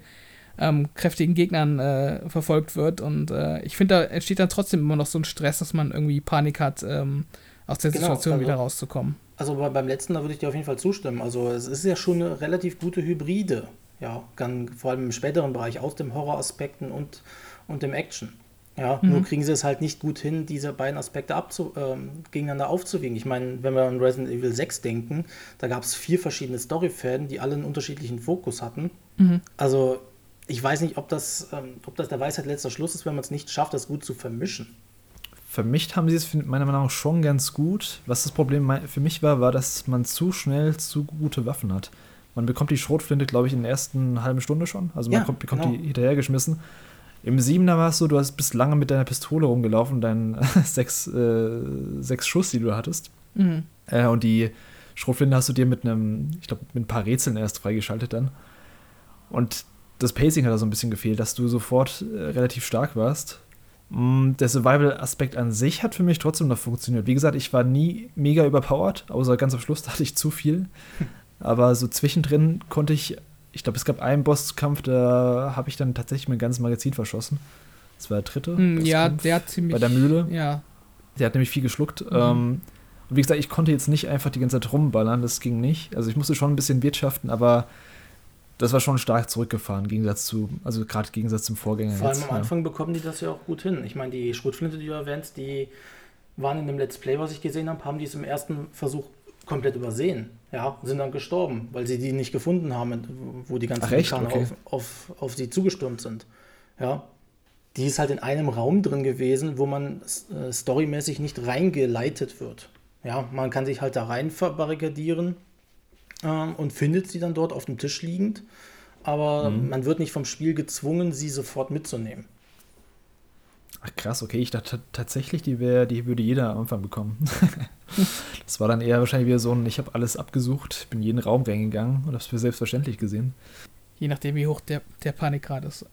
Also ich, ich ja. Survival würde ich dem Spiel schon noch ähm, zugestehen. Ja, würde ich mir auch zustimmen. Ich, ich würde auch Sascha zustimmen, dass es also, dass der Fokus davon weg ist auf jeden Fall. Also es entwickelt sich ja vor allem im Laufe des Spieles dahin weg. Ja, am Anfang ist es, ist es noch Survival Horror und dann entwickelt es sich immer mehr rein. Das ist in Ordnung. Tatsächlich, ja, ich finde tatsächlich der Anfang eigentlich nicht so. Also ich finde der Anfang, der ist schon ein bisschen zu actionreich. Also ich finde gerade erst, wenn es ins Schloss geht, dort fängt es eigentlich erst an mit diesem Survival-mäßigen. Davor ist es so ein bisschen, ja, so ein bisschen Achterbahnfahrt, bis du da ankommst. Das ist schon ziemlich linear. dann, ähm, Genau, da musst du eigentlich nicht viel managen und dann erst so ab da, wo es dann, wo dann das richtige Resident Evil-Konzept quasi losgeht, finde ich, da spielt es dann seine Stärken aus und später bricht es dann wieder so ein bisschen ab, aber ja. Ja, das sind ja auch die stärksten Punkte, das, was du erwähnst, wenn das, dieser Bruch kommt mit dem ersten großen Bereich. Genau. Ein, ein Gameplay-Aspekt, ähm, den ich noch ganz gern ansprechen würde, ich weiß nicht, ähm, wie ihr das findet, ähm, mhm. den ich ziemlich aufgesetzt fand und unnötig, ist äh, das Jagen der Tiere. Also ja. ich finde, das ja. hat gar nicht ins Spielkonzept gepasst. Ich, also auch mit diesen, mit diesen Gerichten kochen, das war irgendwie super seltsam, finde ich. Es kann man ja mal ganz kurz erklären. Es gibt diesen Verkäufer im Spiel, den Duke, den mysteriösen Verkäufer, der einfach so an den unterschiedlichsten Orten random auftaucht. Mhm. Und der, dem kannst du Erst später im Spiel aber, also du kannst ihm deine Sachen verkaufen und dazu zählen eben auch, ja, wie du schon sagst, Tiere, die man jagt. Das Problem, was ich dabei hatte, ähm, der Duke bietet dir irgendwann an, dass er Rezepte für dich kocht. Das sind dann quasi Upgrades, die dir mehr, also die Gerichte, wenn du die kochst, geben dir quasi dauerhafte Upgrades in Sachen, ich glaube, Lebensgeneration, mehr Abwehr und ja, und sowas halt. So typische Upgrade-Funktionen für einen Charakter eben. Aber das bietet dir erst an, nach, glaube ich, fünf Stunden oder so. Und du kannst ihm vorher schon die ganzen Tiere verkaufen. Mhm. Und bei mir war es so, ich habe, es, es gibt so seltene Tiere im Spiel und ich habe schon vorher so ein seltenes Tier gejagt mhm. und dem Duke dann einfach verkauft. In dem, ja, ich dachte eben, es wäre okay, wenn ich ihn einfach verkaufe. Hat sich herausgestellt, nee, ist nicht okay. Also ich hätte warten sollen, bis er diese Rezepte anbietet. Nämlich jetzt in dem Spieldurchlauf sind dann quasi bestimmte Rezepte verwehrt geblieben, weil ich dieses seltene Tier nicht mehr jagen konnte, also, als es nur einmal im ganzen Spiel gibt. Was ich ein bisschen, also das hätten sie besser kommunizieren können. Bist du nochmal zurückgegangen dann in die Orte, wo diese seltenen Tiere gewesen sind, oder? Die sie respawnen nicht mehr. Also okay. Die, du hast, glaube ich, ein Tier, also ein, ein seltenes Tier pro ähm, Spieldurchlauf. Hm damit du eben einmal diesen, dieses Upgrade bekommst, quasi eben. Ja. Da gibt es dieses sel seltene Schwein. Ich glaube, wenn du das hast, das gibt dir dann in Kombination mit ein paar anderen Sachen, gibt es dir dann eben, ich glaube, höhere Lebensanzeige oder sowas. Ja, man kann auch äh, Fische finden, bevor man das Kochsystem mhm. kennenlernt, die man dann auch nicht mehr erreichen kann. Ähm, mhm. Also die habe ich zum Beispiel verpasst ja. und konnte dadurch auch nicht alles kochen. Ach, war bei dir auch so, okay, ja. Ich verstehe auch nicht, wieso dies, also wieso die Gerichte nicht vorher schon angeboten wurden. Es gibt eigentlich gar keinen Grund dafür. Ja, das, also so, so ich dachte, wie ich, wie ich das Spiel eigentlich insgesamt finde, ähm, so vom ganzen Aufbau her, ist das echt so ein, so ein Makel, der da irgendwie, der wirkt, das wirkt irgendwie alles so wie im Nachhinein irgendwie draufgeklatscht, finde ich. Lustigerweise von diesen Upgrades habe ich am Schluss auch nur eins, glaube ich, freigeschaltet. Den Rest habe ich gar nicht. Also ich habe die generell eigentlich ziemlich ignoriert. Deswegen, also so wichtig waren sie scheinbar auch nicht, aber. Ich hatte nicht mal das Gefühl, dass sie was gebracht haben. Das weiß ich nicht, weil ich eben nur einen hatte. ich hatte einen wegen Bewegungsgeschwindigkeit, ja. Vorher habe ich ihn mhm. getestet, weil ich wollte, ich habe explizit darauf hingearbeitet, habe es getestet, habe es dann gekauft und habe danach dann wieder mich bewegt und ich dachte mir, hat sich da irgendwas verändert? Also irgendwie ein großes Fragezeichen im Kopf gehabt. Das ganze System ist quasi aufgebaut, um diesen Survival-Aspekt reinzubringen, weil theoretisch ist ja Tiere jagen, fangen, wenn man alleine in der Wildnis ist oder sonst irgendwas, ist ja eigentlich eine coole, coole, coole Sache. Aber dann für diese komischen Rezepte da das Ganze auszugeben, anstatt einfach nur für eine Art anderes Heilzeug für dich selbst oder so, mhm. war ein bisschen komisch. Wirkt da ja. eher so, als musste man es irgendwie reindrücken. Ja, muss vielleicht auch noch dazu sagen, für die Leute, die das Spiel jetzt nicht gespielt haben, also es ist auch eigentlich kein Jagen im klassischen Sinne, dass man irgendwie ein Tier aufspürt und dann vielleicht verfolgt und dann irgendwie erlegt, sondern ja, ja. die sind quasi an fest ähm, definierten Orten in der Open World sozusagen ähm, vorhanden. Also die bewegen sich auch nicht wirklich von der Stelle und wenn man die einmal alle gekillt hat, die eben an diesem Ort stehen, dann wird das auch auf der Karte markiert mit einem durchgestrichenen X, dass da eben alle Tiere mhm. erledigt sind. Und, ich fand es schon fast ein bisschen makaber, dass du die ganzen Hühner ausrotten kannst. ja.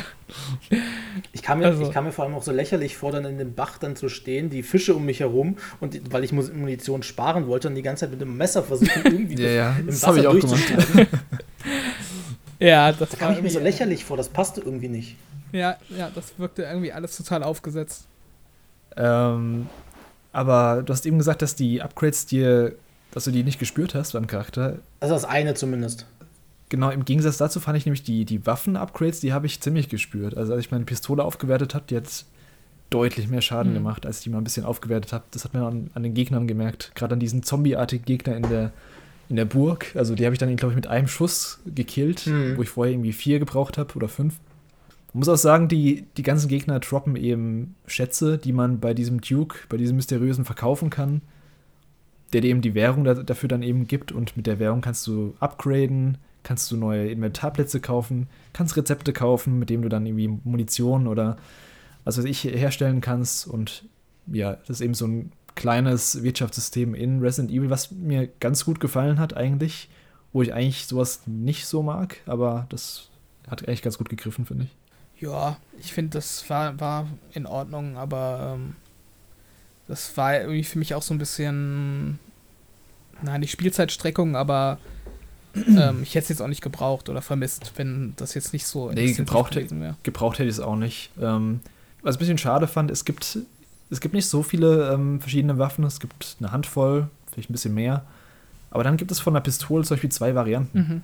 Und ich habe die erste Pistole so lange auf, abgegradet, dass ich mein ganzes Geld da reingepackt habe. Und dann irgendwann finde ich eine zweite Pistole, die von den Grundwerten viel besser ist als die erste. Und ich denke nur so, nein, nein. Ich habe mich auch geweigert. Wieso, Wieso gibt es eine zweite Pistole? ich habe die ganze Zeit die erste Pistole weiter benutzt, weil ich die voll aufgelevelt hatte. Ich auch, ja. ja. Und man kann aber ganz, man kann ja eigentlich froh sein, dass die Gegner nicht äh, komplett respawnen, wenn man ein Gebiet verlassen hat, weil sonst hätte man ja die ganzen Schätze oder die oh Upgrade-Materialien dann äh, farmen können. Das wäre das wär schlimm gewesen. Also. Ja, das hätte das äh, komplett gekillt, das äh, Shop-System. Genau. hätte auch nicht so gut funktioniert mit dem ganzen Ressourcenmanagement. Ähm, genau, was ich noch sagen wollte zum Ressource Ressourcenmanagement. Wir haben es ja schon gesagt, es gibt keine Itembox und das hat das Ganze sehr gestreamlined, was ich gut fand. Auf der einen Seite, wie gesagt, es nimmt so ein bisschen die Panik raus, dass du nicht sofort, nicht immer zum nächsten Save-Punkt erst rennen musst und da deine Inventarplätze antauschen musst, aber es ging irgendwie alles so flott. Du konntest irgendwie auf Knopfdruck hast du gesehen, was du craften kannst. Das hast du irgendwie in zwei Sekunden hast du neue Munition ähm, hergestellt. Das ging alles sehr schnell und das Spiel unterscheidet dir aber auch ja auch explizit zwischen deinem Koffer, wo du die Waffen und Munition und sowas und das Fleisch und sowas liegen hast, und den anderen Sachen. Also Schätze und genau. Upgrade-Materialien waren ja gar nicht drin. Hm. Das, fand ich auch, das fand ich auch gut, dass du sofort gesehen hast, okay, das ist ein Schlüsselgegenstand. Ähm, das, die sind alle hier gesondert. Ja. Hm. Und da sind deine Munitionsplätze. Das, also das ganze Inventarmanagement ging eigentlich relativ schnell, obwohl ich sowas eigentlich, ich hasse sowas in Spielen. Ich hasse Crafting, ich hasse ich hasse Sachen aufsammeln, ich hasse kombinieren, also ich hasse kombiniere den Stock mit dem Stein und dann hast du irgendwie einen Baum oder so, keine Ahnung. ähm, das ging so flott, das hat, das hat mich nicht gestört, das fand ich eigentlich ganz, ganz angenehm. Und dieses klassische Resident, e äh, Resident Evil Inventar ist halt einfach immer noch so gut mit diesem, äh, mit diesem Grid-System, dass man die Sachen so sortieren kann und so. Also ich, ich finde, das ist einfach an sich schon spaßig, sich da rein zu begeben und die Sachen irgendwie anzuordnen, sodass man das irgendwie übersichtlich hat, äh, wie viel man von jedem hat. Ähm, wundert mich ehrlich gesagt, dass das andere Spiele äh, nie kopieren, dass das irgendwie so ein Resident Evil ähm, ja, Markenkern fast schon ist, dass man diesen, diesen Koffer hat. Ja, das, das wirkt noch ein bisschen, ja, ein bisschen antik, aber irgendwie gefällt es mir auch. ich glaube auch, dass diese Item-Truhen, äh, wo man Sachen lagern kann, ich kann mir vorstellen, dass sie das auch gestrichen haben wegen der Spielstruktur. Also man hat ja sowieso schon so ein bisschen Backtracking immer wieder, weil man dann an, ja, wie wir vorhin schon mal angesprochen haben, eben immer wieder an neue Orte im Ort gelangen kann und dann auch alte Gebiete nochmal durchqueren muss. Und ich glaube, wenn man dann noch immer wieder zu diesen Itemboxen zurücklaufen müsste, das könnte ein bisschen too much sein. Also da könnte das hin und her laufen dann auch auf Dauer nerven. Vielleicht war das dann auch so ein Punkt, warum man das gestrichen hat.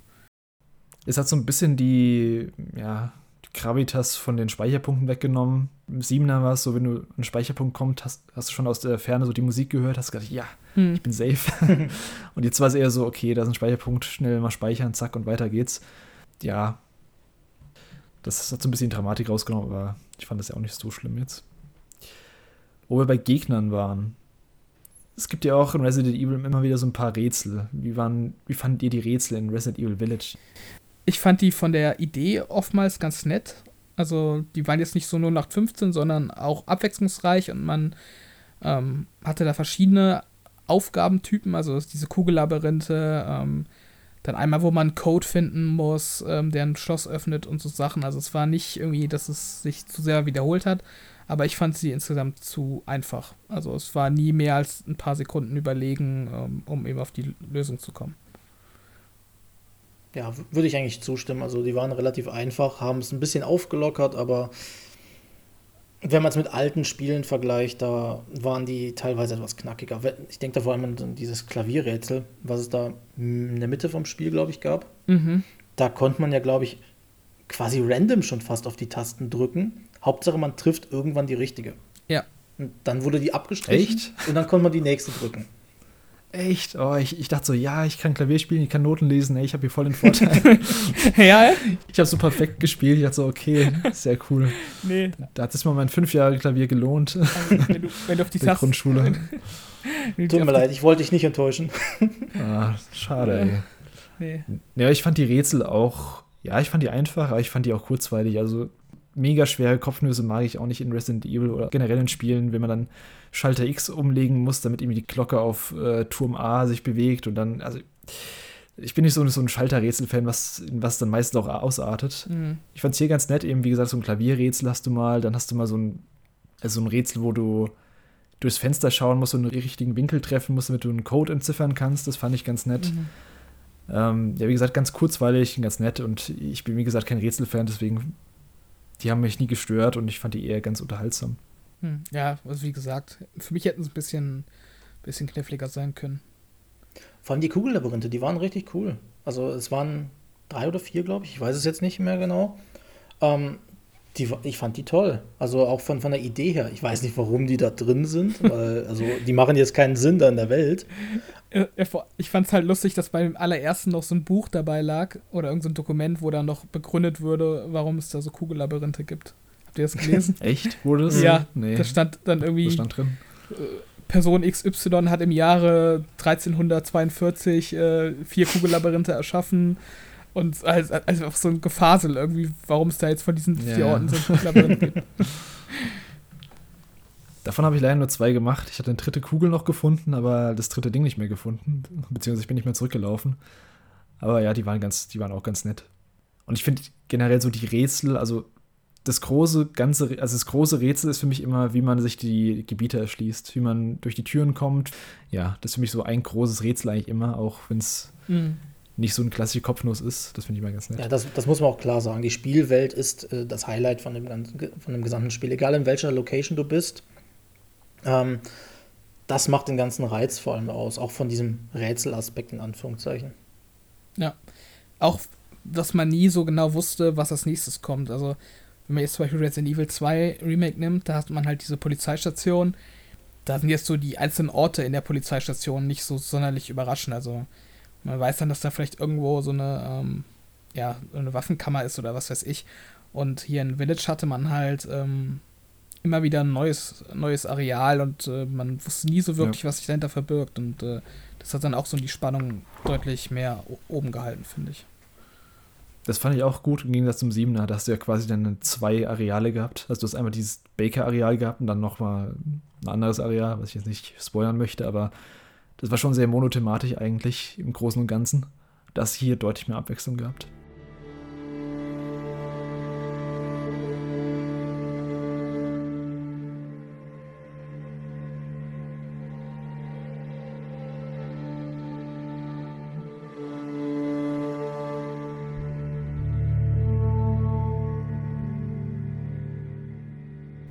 jetzt wird ja Resident Evil Village so in der Presse oder auch im Online-Diskurs oftmals so geschunden, weil es zu viel Action und zu wenig Horror hat. Wie fand ihr es jetzt? Wir haben es ja schon mal so ein bisschen angesprochen, dass es mehr in die Action-Richtung geht, aber hat es euch gestört oder, oder war es sogar zu begrüßen? Also wirklich gestört hat es mich nicht, weil, sagen wir mal ehrlich, diese Kritik gibt es seit dem vierten. Ja, der ist da schon leicht hochgekommen und hat sich dann immer weiter mit jedem Teil gesteigert. Deswegen, das Problem ist für mich bei Village eher, dass es halt nicht hundertprozentig alles zusammenpasst. Aber mhm. an sich, Action stört mich nicht, solange der Horror noch da ist.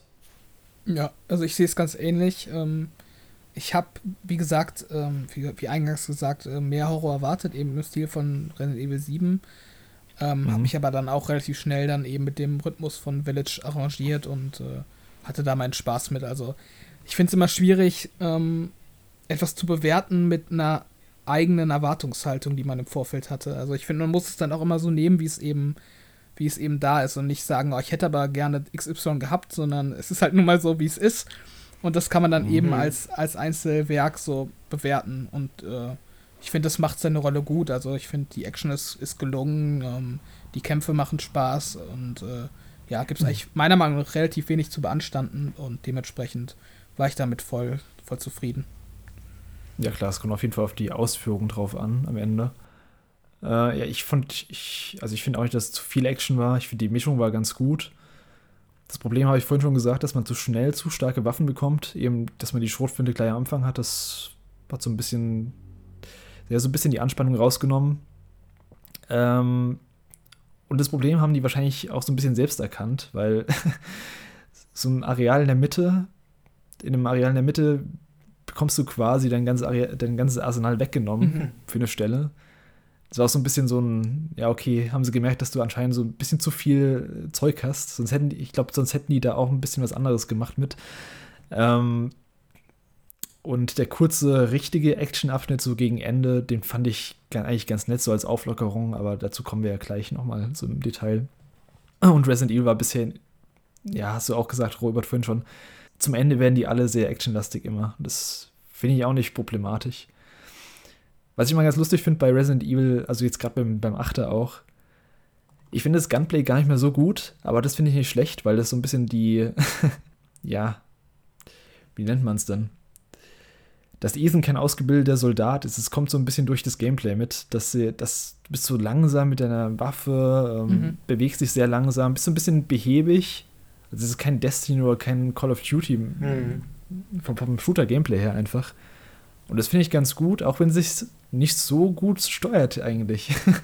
finde ich zumindest. Also hat es euch gestört, dass ihr immer so langsam seid?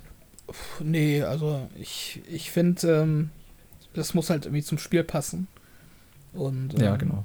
dementsprechend äh, war das gut umgesetzt. Also ich finde, ähm, was halt auch wichtig ist bei, bei Shootern, ist auch so ein bisschen so das Trefferfeedback und so. Und wie so Gegner auf irgendwie dich reagieren als Spieler und äh, das hat das Spiel wirklich gut gemacht. Also, wenn man so eine Likane anschießt, wie gesagt, die weichen aus und wenn sie getroffen werden, dann taumeln sie zurück und ähm, man fühlt sich irgendwie ähm, gut in die Welt eingebunden, wenn das Sinn macht. Also, man hat nicht irgendwie das, das Gefühl, irgendwie so in einer Schießbude zu sein und irgendwelche äh, ja, Erbsen zu verschießen, sondern äh, das ganze Feedback vom Spiel ist gut und ähm, in sich stimmig und ja, also ich hätte da jetzt nicht so einen so Chris Redfield lieber spielen wollen, der dann da äh, mit Maschinengewehr alles umballert. Von daher. Ich glaube, Trefferfeedback ist ein ganz gutes Stichwort. Ich glaube, das ist auch das, was ich an dem Spiel mag. Also die Steuerung an sich, an sich finde ich so zweckmäßig, aber das Feedback ist echt gut gelungen. Mhm. Man freut sich auf jeden Fall, wenn, wenn man trifft. Ähm, also die einzige Stelle, wo mich die langsame Bewegung gestört hat, war, wie soll ich das am besten beschreiben, ohne zu spoilern, äh, relativ kurz vor dem großen letzten Gebiet. Da hat es mich ein bisschen gestört, weil man da sehr, sehr viele Gegner in einem relativ kleinen mm, Raum ja, bekommen hat. Weißt du, was du meinst? So ein linearer Abschnitt. Genau. Mhm. Genau, da können wir jetzt auch gleich in den Spoiler-Part eingehen. Also vorher vielleicht so ein kleines, kurzes, spoilerfreies Fazit von euch. Ähm, ja, Robert, fang du mal an. Spoilerfreies Fazit. Ähm, also, was ich schon mal vorwegnehmen kann, ich glaube, das ist bisher mein Game of the Year ähm, mhm. von den 2021er Spielen. Ich habe zugegebenermaßen nicht superlich, äh, nicht sonderlich viele neue Releases gespielt. Ähm, dementsprechend ist es da fast schon ohne Konkurrenz, aber ich habe es vorhin schon ein paar Mal gesagt, also ich finde, es ist einfach ein super poliertes, ähm, vom Umfang perfektes äh, Singleplayer-Spiel, was super inszeniert ist, ähm, von Anfang bis Ende unterhält und ähm, fesselt. Und ähm, ja, eigentlich kann man sich fast nicht mehr wünschen, meiner Meinung nach. Also klar, hier und da hätte es ein bisschen, ähm, ja, ein bisschen äh, ansprechendere Story haben können und ähm, vielleicht auch in gewisser Hinsicht mehr aus einem Guss wirken können, als es letztendlich der Fall ist. Aber ja, alles in allem bin ich sehr zufrieden und ich finde auf jeden Fall, dass sich das Spiel lohnt, wenn man ja neugierig ist. Mhm, Sascha? Also teilweise würde ich zustimmen. Ja, also es äh, macht schon sehr viel Spaß, das Spiel, von der ersten bis zur letzten Sekunde. Es gab so kleinere Längen, die ich da hatte, vor allem im allerersten Abschnitt für mich. Aber sonst, es macht Spaß. Ich, ich hänge mich persönlich irgendwie sehr viel an der Story auf und auch an dieser gesamten Fragmentierung von allem. Man muss klar sagen, man, wenn man im Vorfeld Resident Evil Village nicht kennt, sollte man vielleicht nicht rangehen, wenn man sowas wie PT erwartet, also nur wie PT. Mhm. Ja? Also, dass man wirklich klaren, grotesken Horror hat. Man muss, man muss sich vorher klar sein, dass Resident Evil spätestens mit Teil 6 sehr starke Action-Elemente reinbekommen hat. Und die macht Resident Evil Village die meiste Zeit wirklich gut. Mhm. Ja, nee, groteske Horror soll man auf keinen Fall, ah, ein bisschen vielleicht, aber nicht viel erwarten nicht auf jeden Fall. Nicht viel, nee. Ähm, ja, ich finde auch, es war Game of the Year, weiß ich gerade nicht. Ich habe aber auch nicht so viel gespielt bisher. Auf jeden Fall hat mir es sehr gut gefallen. Ziemlich solider Nachfolger zum 7er. Mit ein paar guten Komfort-Features in Sachen Gameplay und ja, atmosphärisch im Großen und Ganzen etwas schwächer als 7. Und auch storytechnisch hat es mich jetzt nicht ganz so gefesselt. Grundstimmung war ein bisschen zu klamaukig. Da mochte ich die Tragik der Baker-Familie, wie gesagt, ein bisschen lieber. Ansonsten ja, jetzt, also mich hat es von vorne bis hinten eigentlich unterhalten die ganze Zeit. Da gab es keinen Moment, wo ich gesagt hätte, ey, jetzt, jetzt lege ich meinen Controller weg und habe keinen Bock weiterzuspielen. Es war dann eher so, okay, jetzt bin ich müde, jetzt gehe ich ins Bett. ähm, insgesamt ein rundes Ding, finde ich. Auf jeden Fall ein sehr gutes Spiel. Mhm.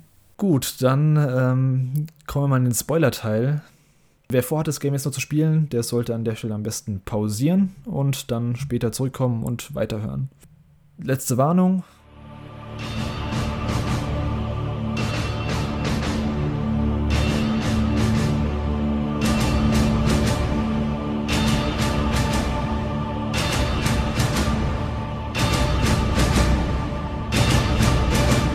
und dann können wir in den Spoiler-Teil gehen. ähm, Endlich. ja. Kann man endlich frei reden. Ja. Habt ihr irgendwas, was ihr direkt raushauen möchtet? Ich möchte vor, dass du vor dem letzten Bereich die Musik von Terminator einspielst. Die habe ich die letzte, die habe ich die ganze Zeit im Kopf gehabt, während ich in diesem letzten Bereich in der Fabrik drin gewesen bin. Ja, also irgendwie, ich weiß nicht. Das ist, das war so seltsam. Ich muss sagen, nach dem ersten Spielen von dem Spiel ähm, war ich ernüchtert. Und es hat sich dann irgendwie erstmal so mit ein, zwei Tagen überlegen, während dem mhm. Schreiben meines Testes, hat sich dann dieser Bereich der Fabrik am Ende klar zum Positiven gewandelt. Mhm. Weil man einfach sieht, woran das, wo, woran das Spiel starke Schwächen hat und wo nicht. Ja, und dieser Fabrikbereich, wenn man in sozialen Netzwerken reinguckt, ist sowas von ähm, divers aufgefasst worden. Es gibt nur Hate oder Love dafür. Und genauso kann man es eigentlich über das gesamte Spiel wahrscheinlich sagen, dass es nur Leute geben mhm. wird, die es entweder gut finden und sehr viel Spaß damit hatten, oder die sagen, hey, nee, mit dem Müll brauchst du mir nicht ankommen. Ja, ist auf jeden Fall interessant, dass sich das bei dir dann so gedreht hat. Also, ich fand den Fabrikbereich äh, gut. Also, ich hatte da jetzt keine Probleme mit, dass ich sagen würde, das war irgendwie fürchterlich. Ähm, ich fand den ein bisschen zu lang.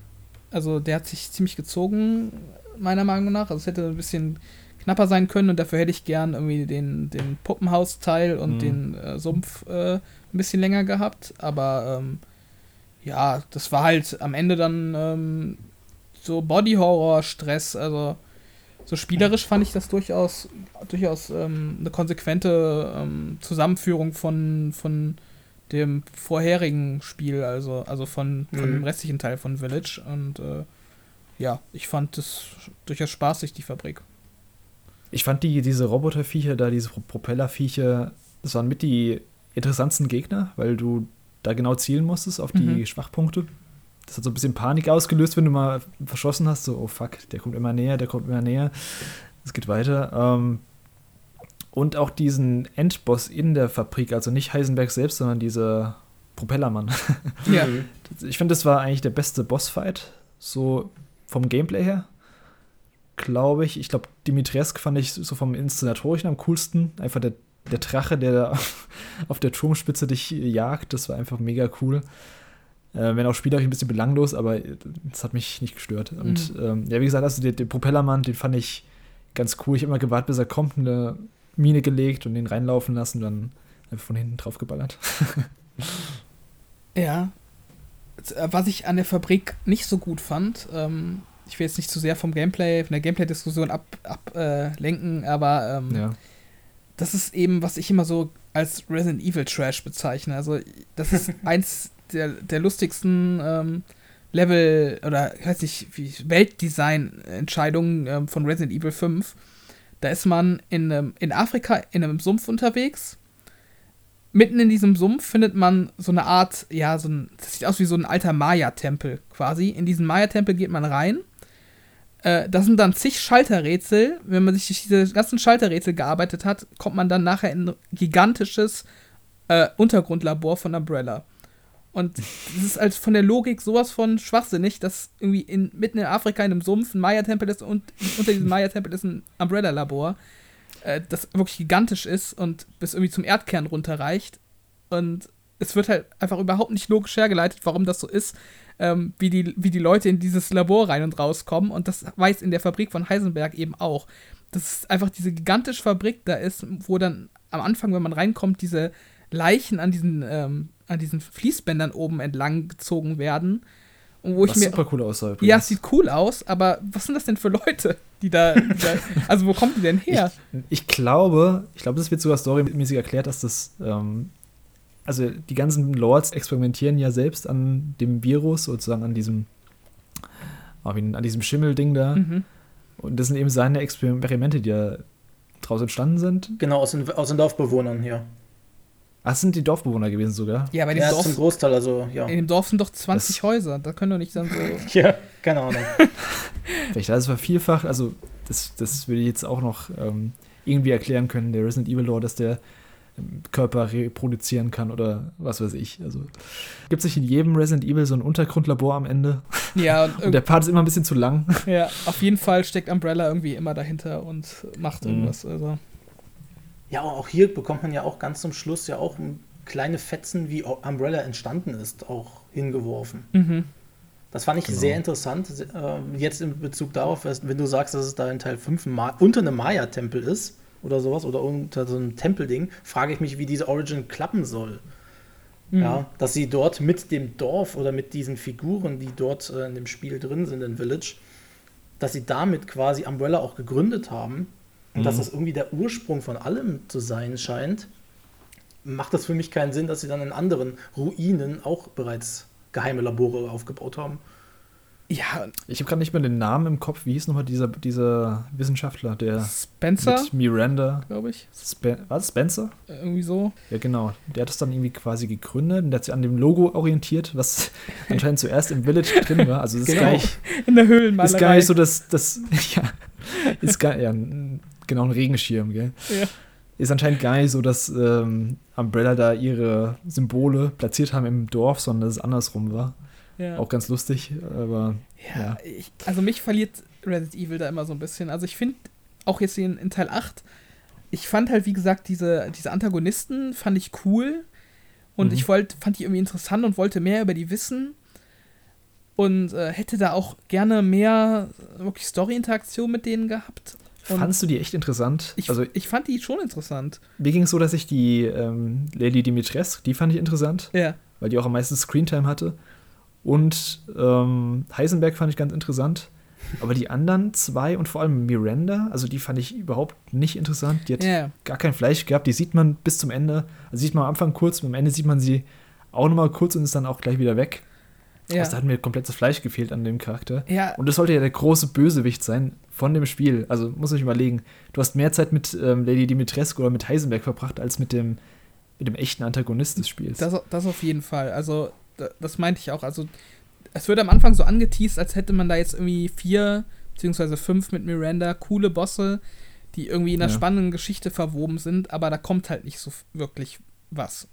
Also, da gibt es dann am Ende, das fand ich halt auch irgendwie schwach gelöst, dass man am Ende in diesem Raum, wo man Mia findet, in dem äh, Gefängnis, da ist dann irgendwie so der, der Erklärraum, wo dann mal eben. Wieso, wieso, stopp. Also, genau an der Stelle. Wieso, also wie hat Mia da eigentlich überlebt? Das verstehe ich, das verstehe ich nicht. Gibt es keinen Grund. Also Miranda hat sie entführt und da einfach eingesperrt. Und dann, die sagt dann, glaube ich, noch, sie hat an ihr experimentiert oder so.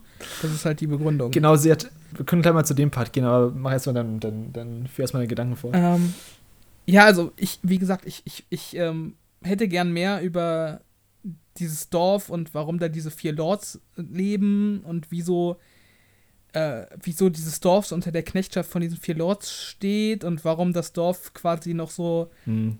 unterentwickelt ist, so von der Technologie her und ähm, weiß ich nicht. Also ich hätte mehr Fleisch an dem guten Grundgerüst mir gewünscht.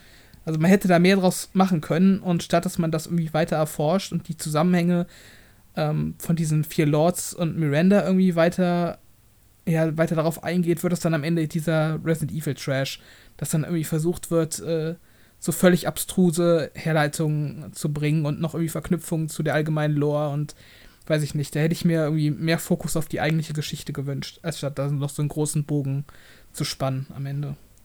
Genau, das hatte ich ja vorhin ja schon gesagt. Nach den ersten zehn Minuten, wenn man dann diese eine Storyfaden, wo Chris Mia erschossen hat, quasi verlassen hat, geht man plötzlich in das Dorf über, kriegt diese gesamte Fantasy-Welt mit Vampiren und allem serviert. Und dann ganz zum Ende macht es nochmal wieder diesen Bogen zurück. Mittendrin gibt es ab und zu Kleinigkeiten. Es gibt ja dieses eine Aufeinandertreffen mit Chris bei kurz vor Moreau. Mhm. Genau.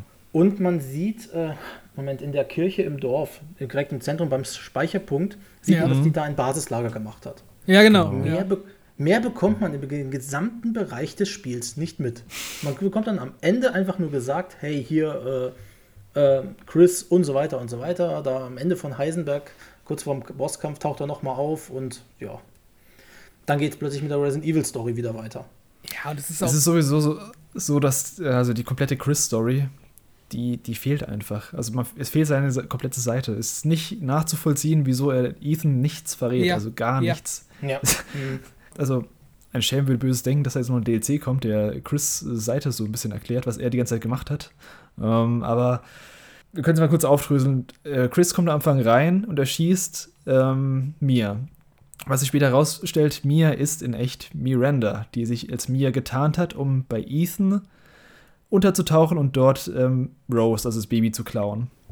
Genau. Was ist der Grund dafür? Die Motivation wird auch am Ende klar. Sie will ihre eigene Tochter wiederbeleben, die sie an der spanischen Grippe verloren hat vor 100 Jahren oder so.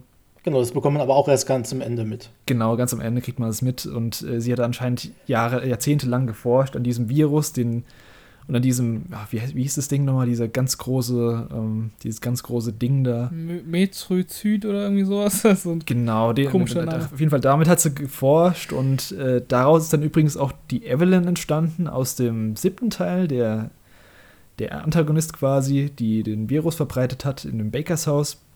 Ja, weil, weil der Erfinder von Umbrella irgendwie es geht immer weiter zurück. einen Unfall hatte in der Nähe vom Dorf und dann von Miranda quasi die Forschung an diesem Schimmelpilz ähm, äh, quasi äh, erfahren hat oder von ihr erfahren hat. Und daraufhin mhm. hat der Umbrella-Chef dann irgendwie diesen äh, Evelyn-Virus äh, entwickelt. Ja. So. Genau. Auf jeden Fall so irgendwie. Und dann, also jetzt haben wir das mal geklärt. Und wieso, wieso tritt Chris so auf, wie er auftritt? Das ergibt null Sinn. Er stürmt da in das Haus rein, okay, er schießt die, das ist okay, er kann die erschießen, das ist ja okay. Aber dann, dann sagt er, sorry, Ethan, so als wäre es die tatsächliche Frau, aber er weiß ja, dass es nur Miranda ist. Ja. Dann, dann schlägt er Ethan noch K.O., mhm. entführt das Kind vorher, also er stellt sich ja voll als der Bad Guy da. Mhm. Ohne irgendeine Erklärung. Und später sagt er auch übrigens, als der so ein, so, so ein Kollege von ihm fragt, ja, wieso hast du es Ethan nicht erzählt? Ja. Der so, ah, ich weiß nicht, ich hätte es ihm vielleicht erzählen sollen oder irgend sowas. Ich dachte so, what? Ja, ja. Und dann sagt der Kollege noch so, hättest du, ja. Als man ihn bei Boro trifft, ja. sagt er auch, ach Ethan, geh weg, geh weg, ich will dich ja nicht, ähm, du erfährst ja nichts von mir und sowas. Ja. Und dann erst später bei Heisenberg in der Fabrik unten, wo man ihn wie ist er eigentlich in die Fabrik gekommen, aber okay. Der baut da irgendwie so unterirdisch an so einem Panzer. Aber ja, keine Ahnung. komischerweise auf einmal einen Sinneswandel und erzählt alles. Und ich denke nur so, okay, jetzt auf einmal kannst du es. ja. Äh, das, das kommt zum Glück alles, also einerseits ist es natürlich super schlecht gelöst, dass man da, wie gesagt, am Ende dann auf einmal so einen Infodump bekommt, wo dann so innerhalb mhm. von, weiß nicht, den letzten, letzten anderthalb Stunden oder so wird dann irgendwie alles aufgelöst. Schlecht. Ja. Aber wahrscheinlich ist es auch besser so. Also wenn ich zur Hälfte vom Spiel oder so schon so Erklärungen bekommen hätte, die dann so Hanebüchen ausgefallen wären, dann weiß ich nicht, ob mich die Story äh, über die ganze Zeit irgendwie gepackt hätte. Also. Ja, ich muss halt auch echt sagen, die, ähm, also dass Chris am Anfang Mia killt, das war so mit die Karotte, die ich am Anfang gesagt habe, die mich so ein bisschen drangehalten hat. Ich mhm. wollte die ganze Zeit wissen, wieso hat er die jetzt erschossen? Ich wusste, dass sie nicht tot ist oder dass sie irgendwie, oder dass es ein Fake war. Eins von beiden habe ich mir schon gedacht. Ich glaube, keiner von uns hat gedacht, dass er wirklich die Freundin erschossen hat, oder? Nee. Sonst hätten sie es nicht im Marketing vorher verbraten. Genau. Und ich glaube, das war einfach das ist einfach eine Szene fürs Marketing und die haben einfach nicht mehr gewusst, wie sie da, also wie sie das logisch in die Story verbauen. Sie wollten einfach diese Szene haben, die sie im Trailer zeigen, oh wow, ähm, Chris killt ähm, Ethans Frau. Was ist wohl passiert? Hm. Ja, und die Erklärung ist irgendwie total dumm. das, das Lustige ist, ich dachte eigentlich die ganze Zeit schon, dass äh, Mia Miranda ist. Also, dass es Echt? ein und die gleiche Person ist. Ja, weil Miranda halt von der Silhouette und so sieht sie halt, ja. und von der Maske, also wenn die diese Maske aufhat, sieht sie halt quasi aus wie Mia. Also es könnte halt Mia sein. Und deshalb bin ich eigentlich schon die ganze Zeit davon ausgegangen, dass das irgendwie, äh, dass da irgendwie eine Verbindung besteht. Und ich fand es mhm. dann halt auch, auch lustig, dass dann am Ende der Miranda-Reveal kommt und sieht dann halt wirklich fast genauso aus wie Mia. Dann irgendwie so ein bisschen anderes Gesicht, aber im Endeffekt ist es halt so der gleiche Typ Mensch und ja, ich weiß nicht. Also der Story war dann am Anfang irgendwie mehr, mehr ähm, Schein als Sein. Also das betrifft ja auch irgendwie zum Beispiel ja, Lady Dimitrescu.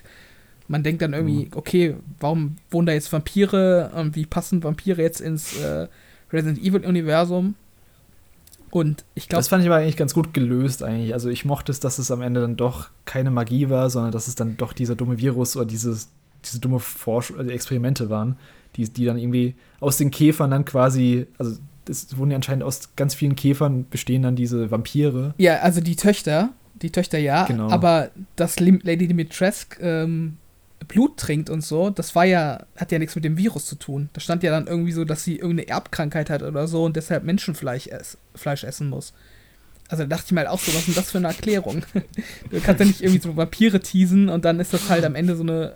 Und du fragst die ganze Zeit so, okay, wie passt das mit der Resident Evil Welt zusammen? Und dann ist das am Ende irgendwie so eine völlig banale, in einem Halbsatz hingeklatschte Erklärung. Also ich finde, da hätte man irgendwie, weiß ich nicht, da, da haben sie sich irgendwie erst coole Konzepte ausgedacht und im Nachhinein dann eine Erklärung dafür.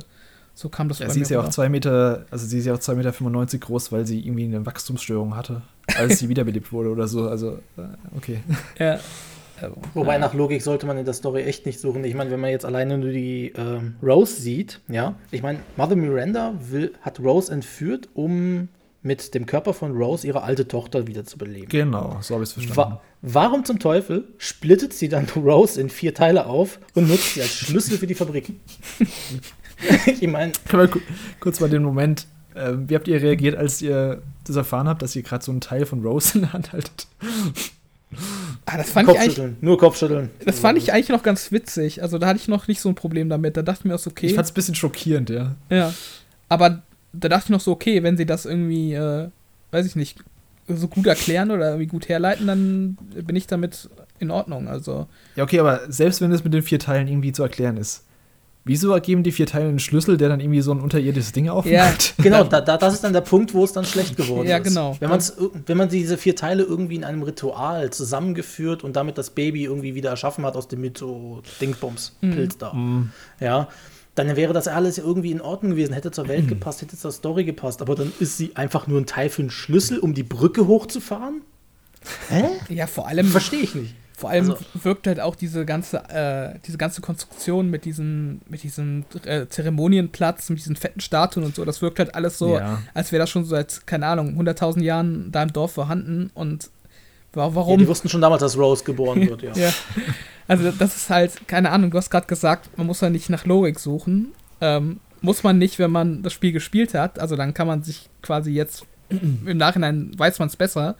Aber ich finde, das, das muss eigentlich nicht so sein bei Resident Evil. Das ist halt dieses, also man könnte es besser machen, meiner Meinung nach. Ich brauche da nicht diesen, diesen mhm. Trash-Faktor am Ende. Ich finde, das, das nimmt dem Spiel irgendwie äh, was von der ganzen, also das ganze Spiel ist super inszeniert, hochwertig und dann wird es am Ende von der Story so ein absoluter Trash und das passt meiner Meinung nach irgendwie nicht zusammen.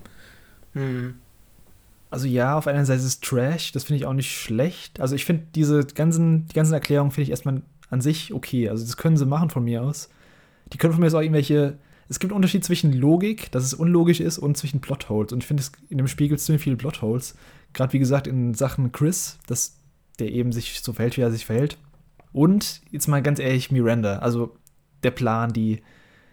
Sie schleicht sich in Ethans Haus ein, gibt sich als äh, Mia aus und dann lebt sie da mit äh, Ethan erstmal? Hä? Mhm. Also, wieso hat sie nicht sofort. Und äh, sie entführt ja Mia noch. Genau, wieso hat sie Mia, wieso hat sie Mia nicht gekillt? Also ich habe auch nicht verstanden, wie lange sie schon äh, als Mia getarnt war. Also war das jetzt ein Abend oder war das irgendwie ein halbes das Jahr? Muss schon, das muss schon eine Weile gewesen sein, weil Mia war ja erstens, war sie, Mia war ja schon im Schloss und dann erzählt sie anscheinend auch von Sachen, die ein paar Tage her waren. Die waren in einem Geschäft oder sowas, haben sie geredet und da gibt sie eine Antwort drauf. Also es müssen schon ein paar Tage gewesen sein. Also mindestens ein paar Tage, ja. Ich meine, das Spiel selber ist vielleicht maximal bei 24 Stunden erzählter Zeit. Also genau, das ist, das ist ein Tag, glaube ich, soll es sein, ungefähr. Was ich auch nicht verstanden habe, ähm, es geht ja am Anfang vom Spiel, geht es ja die ganze Zeit darum, dass ähm, Mia, aka Miranda, nicht mit Ethan mhm. über die Erfahrungen von Louisiana sprechen will. Ja. Und da habe ich mich halt auch gefragt, da, da muss, also von der Logik her ist es halt für mich so, dass quasi Miranda mehr oder weniger seit, seit die beiden in Osteuropa wohnen, ähm, sozusagen Mias Rolle übernommen hat. Weil. Das also ich habe die einzige Erklärung, ja. Ja, also die Erklärung für mich, warum Mia nicht darüber sprechen wollte, war, dass es eigentlich Miranda war, die quasi nichts davon wusste. Wisst ihr, was ich meine? Ja, ich glaube aber nicht. Also ich glaube auch die normale Mia wollte so ein bisschen verdrängen und jetzt, also ich glaube, Ich glaube, Miranda ist erst ein bisschen später dazu gekommen. Ich glaube nicht, dass sie jetzt die ganze Zeit, als sie in Osteuropa schon waren, dass es dann ähm, Miranda war. Das wäre ein bisschen arg, glaube ich. Ja. ich dann wäre es ja noch abstruser. Also. Ich stelle mir das letzten Endes so vor, dann sitzen da, dann wird dann von Capcom, keine Ahnung, fünf Autoren engagiert und dann wird jedem gesagt, ey, du schreibst jetzt eine Einleitung, du schreibst jetzt diesen Kapitel, dieses Kapitel und dann versuchen wir das irgendwie zusammenzuwursteln. Und dadurch entsteht dann halt, dass man halt ähm, mir diesen Background gibt, dass sie über Louisiana nicht reden will, aber gleichzeitig, dass Mother Miranda eigentlich die ganze Zeit mir ist. Oder zumindest die letzten Tage. Das macht dann irgendwie keinen Sinn, dass man äh, keinen Hinweis an sich hätte, theoretisch am Anfang, dass es Miranda gewesen ist. Statt mir. Aber wir kennen ja Mia nicht. Also, das ist ja auch äh, alles ein bisschen Harakiri gewesen. Ich glaube auch, dass ähm, Capcom eher so in Set-Pieces denkt, dass sie zuerst so gucken, okay, was, was können wir coole Areale erstellen. Mhm. Ich habe auch in einem Concept Art gesehen, dass die für den Moreau-Teil anscheinend so eine ganze Unterwasserstadt eigentlich hatten im Artwork. Also vielleicht war da auch mal was Größeres angedacht, was ich ganz interessant fand übrigens. Aber ja, wollen wir mal zum anderen Twist kommen, nämlich Ethan war die ganze Zeit über tot. Uh. Was habt ihr davon gehalten? Also sagen wir es mal so, ähm, was ich vorhin schon erwähnt hatte, da gab es ja diesen einen Moment, wo ich dann wirklich diesen Re das Recap gucken musste. Ja, ich wusste, was du meinst. Ja, als dann Lady Dimitrescu die Hand abschneidet, ey, das hast du ja im Discord mitbekommen. Das war so what the fuck für mich. Ja, ja, ja. warum zum Teufel nimmt er denn die Hand einfach auf und dann steckte sie sich wieder an mit, der, mit, mit dem Heiltrank und dann ist, klebt wieder alles fest. Dieser Heiltrank ja. ist so gut, ey. Ey, ich, ich habe gedacht, ich werde nicht mehr. Hab mir dann diesen anderen Recap reingezogen. Da wird dann quasi in gewisser Weise erklärt, dass er auch ein bisschen infiziert ist von diesen Pilzsporen. Mhm. Ich habe dann andere Szenen gesehen aus Resident Evil 7, wo ihm der Fuß abgeschnitten wird. Ja. Und er ihn sich anklebt und sofort wieder weiterrennen kann, weil ihm der, keine Ahnung, der Vater von Baker, ich weiß es nicht, ja. also der Vater Baker da irgendwie das abgeschnitten hat und dann wieder das so hinrollt. ähm, und ich dachte mir, was ist das? Und als ich dann den Recap gesehen habe, dachte ich mir, okay, es passt zur Welt. Es ist total Bananas, aber es passt zur Welt. Ja. Ich fand es vor allem, also ich, ich war so ein kleiner Aha-Moment für mich, weil ich dachte, wow, die kontextualisieren das jetzt echt nochmal in der Welt, okay? Ich hätte es nicht erwartet, dass die nur mal darauf eingehen, ich dachte, sie bleiben bei diesem, okay, er ist äh, infiziert, das war's, aber dass er jetzt tot ist und tatsächlich nur so eine wandelnde Pilzleiche ist, quasi, der mal eben Sachen abschlagen kann, die wieder nachwachsen oder die eben schneller regenerieren. Ja, und zwischendurch Kinder zeugen kann. Ja, das ist auch so. Also, Mia ist ja auch vom Pilz befallen, beziehungsweise war sie es mal. Sie wird auf jeden Fall behandelt. Mhm. Das heißt, das, also Rose ist ja quasi ein Monsterbaby. Ja. ja darauf, da, darauf tiest dir das Ende ein bisschen an. Ja, ja, auf jeden Fall. Ähm, ja, Robert, wie, wie fandest du das, dass, dass Ethan schon tot war zu Beginn? Äh, also, also, die mussten ja irgendeine Begründung dafür liefern, dass er eben, äh, ja, diese ganzen Verletzungen aushält, die er jetzt in Resident Evil Village äh, müssen, müssen sie nicht, deswegen habe ich mich eigentlich gewundert. Also, ich dachte eigentlich, sie, sie lassen das bei ja, ist halt so, weil er so ein bisschen infiziert wurde oder aber dass sie es halt echt nochmal so in den Mittelpunkt rücken, hätte ich nicht gedacht. Ja, aber findest du, das macht so einen Unterschied, dass er, dass er die ganze Zeit tot war? Weil ich finde, sie hätten es, also, dass er irgendwie von diesem Pilz infiziert war, das wusste man ja, glaube ich, schon aus Teil 7. Und äh, dass er jetzt eigentlich die ganze Zeit tot war, das war ja für mich eher nur so eine äh, so eine konstruierte Begründung, damit man eben in Teil 9 dann wahrscheinlich Rose spielen wird und Ethan da quasi nichts mehr mit zu tun haben wird. Dass er infiziert ist, war mir nicht so ganz klar, als ich 7 beendet habe. Ich habe zwar irgendwie gedacht, dass es, dass es sein könnte, aber ja, also ich habe es dann auch eher nachgelesen, aber klar. Äh, ich ich glaube, dass ich meine mich zu erinnern, dass das thematisiert wird in Teil 7, aber Boah, das, das kann sein, das ist schon ewig. Aber ja, es ist echt schon lange her. Ja, ich fand's nice, dass, dass, also, da kam ja genau dieser Rückblick, das war quasi die erste Spielstunde, als du von, wie hieß er, Jack Baker, also dem, dem Vater, mhm. ähm, K.O. gehauen wirst, dass halt eben da schon gekillt wird. Ja. Muss ich auch überlegen, er, er fährt nach Louisiana und äh, stirbt nach einer Stunde im Horrorhaus. Ja. Ähm, ist auch nicht so die heldenhafte, heldenhafte Geschichte. Ja, das stimmt schon. Das war. Äh also, dass, das so, dass er da so früh schon gestorben ist, das ist natürlich echt. Äh, er hätte ja auch einfach irgendwie in den Spät Spätfolgen sterben können oder so. Was ich ganz clever fand, ähm, das wird so ein bisschen angeteased, dass er tot ist.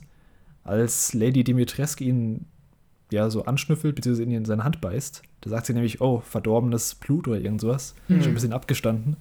Also es wird schon ein bisschen angeteasert, dass äh, er tatsächlich tot ist, was ich ganz clever so im Nachhinein fand. Ja, ja. Man muss aber auch sagen, abgesehen von diesen Heilfähigkeiten hat es dann trotzdem diese Revelation nicht wirklich viel Impact auf die Story gehabt. Ja, naja. ich meine, die Heilfähigkeiten werden erklärt, aber was jetzt ganz kurz vor Schluss, wenn er das erfährt, ich bin tot, dann nutzen sie es nur dafür aus, um die, seine Todesszene, die er da hat mit Mother Miranda, quasi mhm.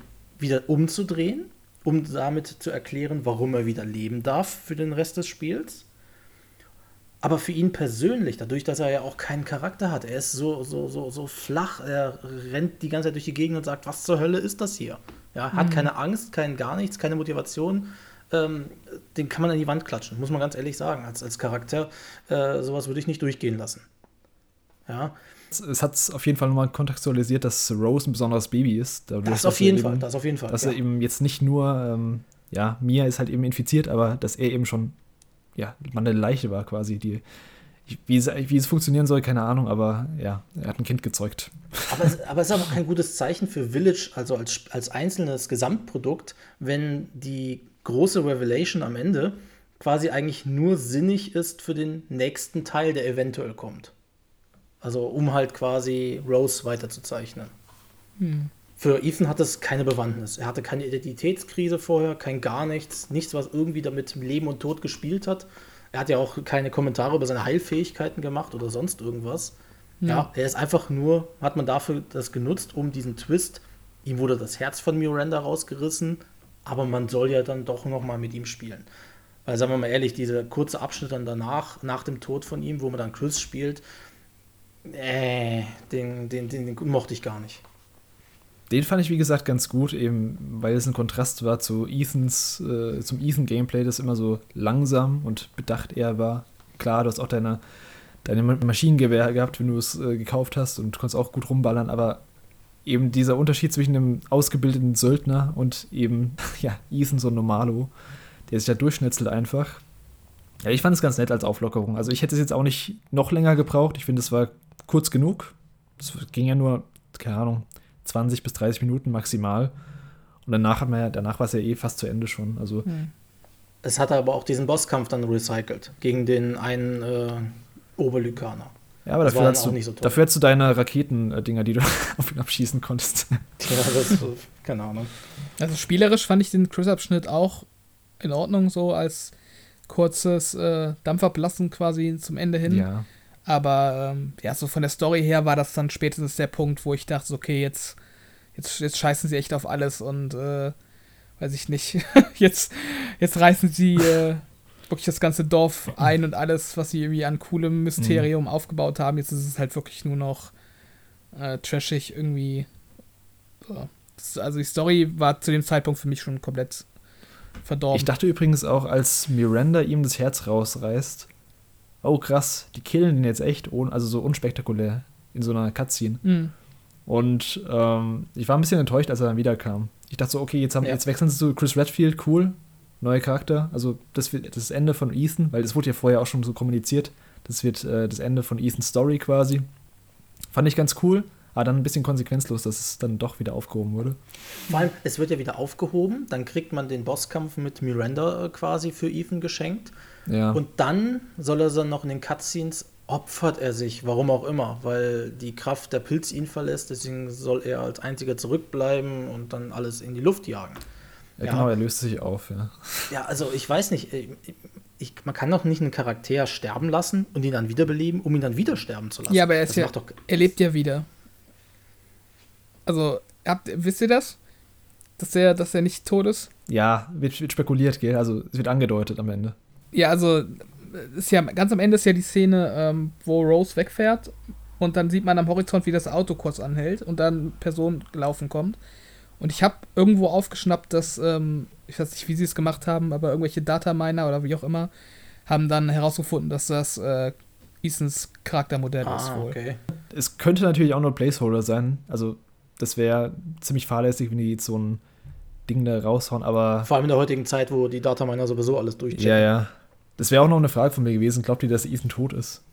Boah, ich, äh, es ist ja. alles möglich. Also ich, gerade in Resident Evil, glaube ich, der ist nicht tot. Also ich kann mir schon, also ich gerade durch, durch, dadurch, dass diese, dass dieses Auto wirklich kurz anhält, mhm.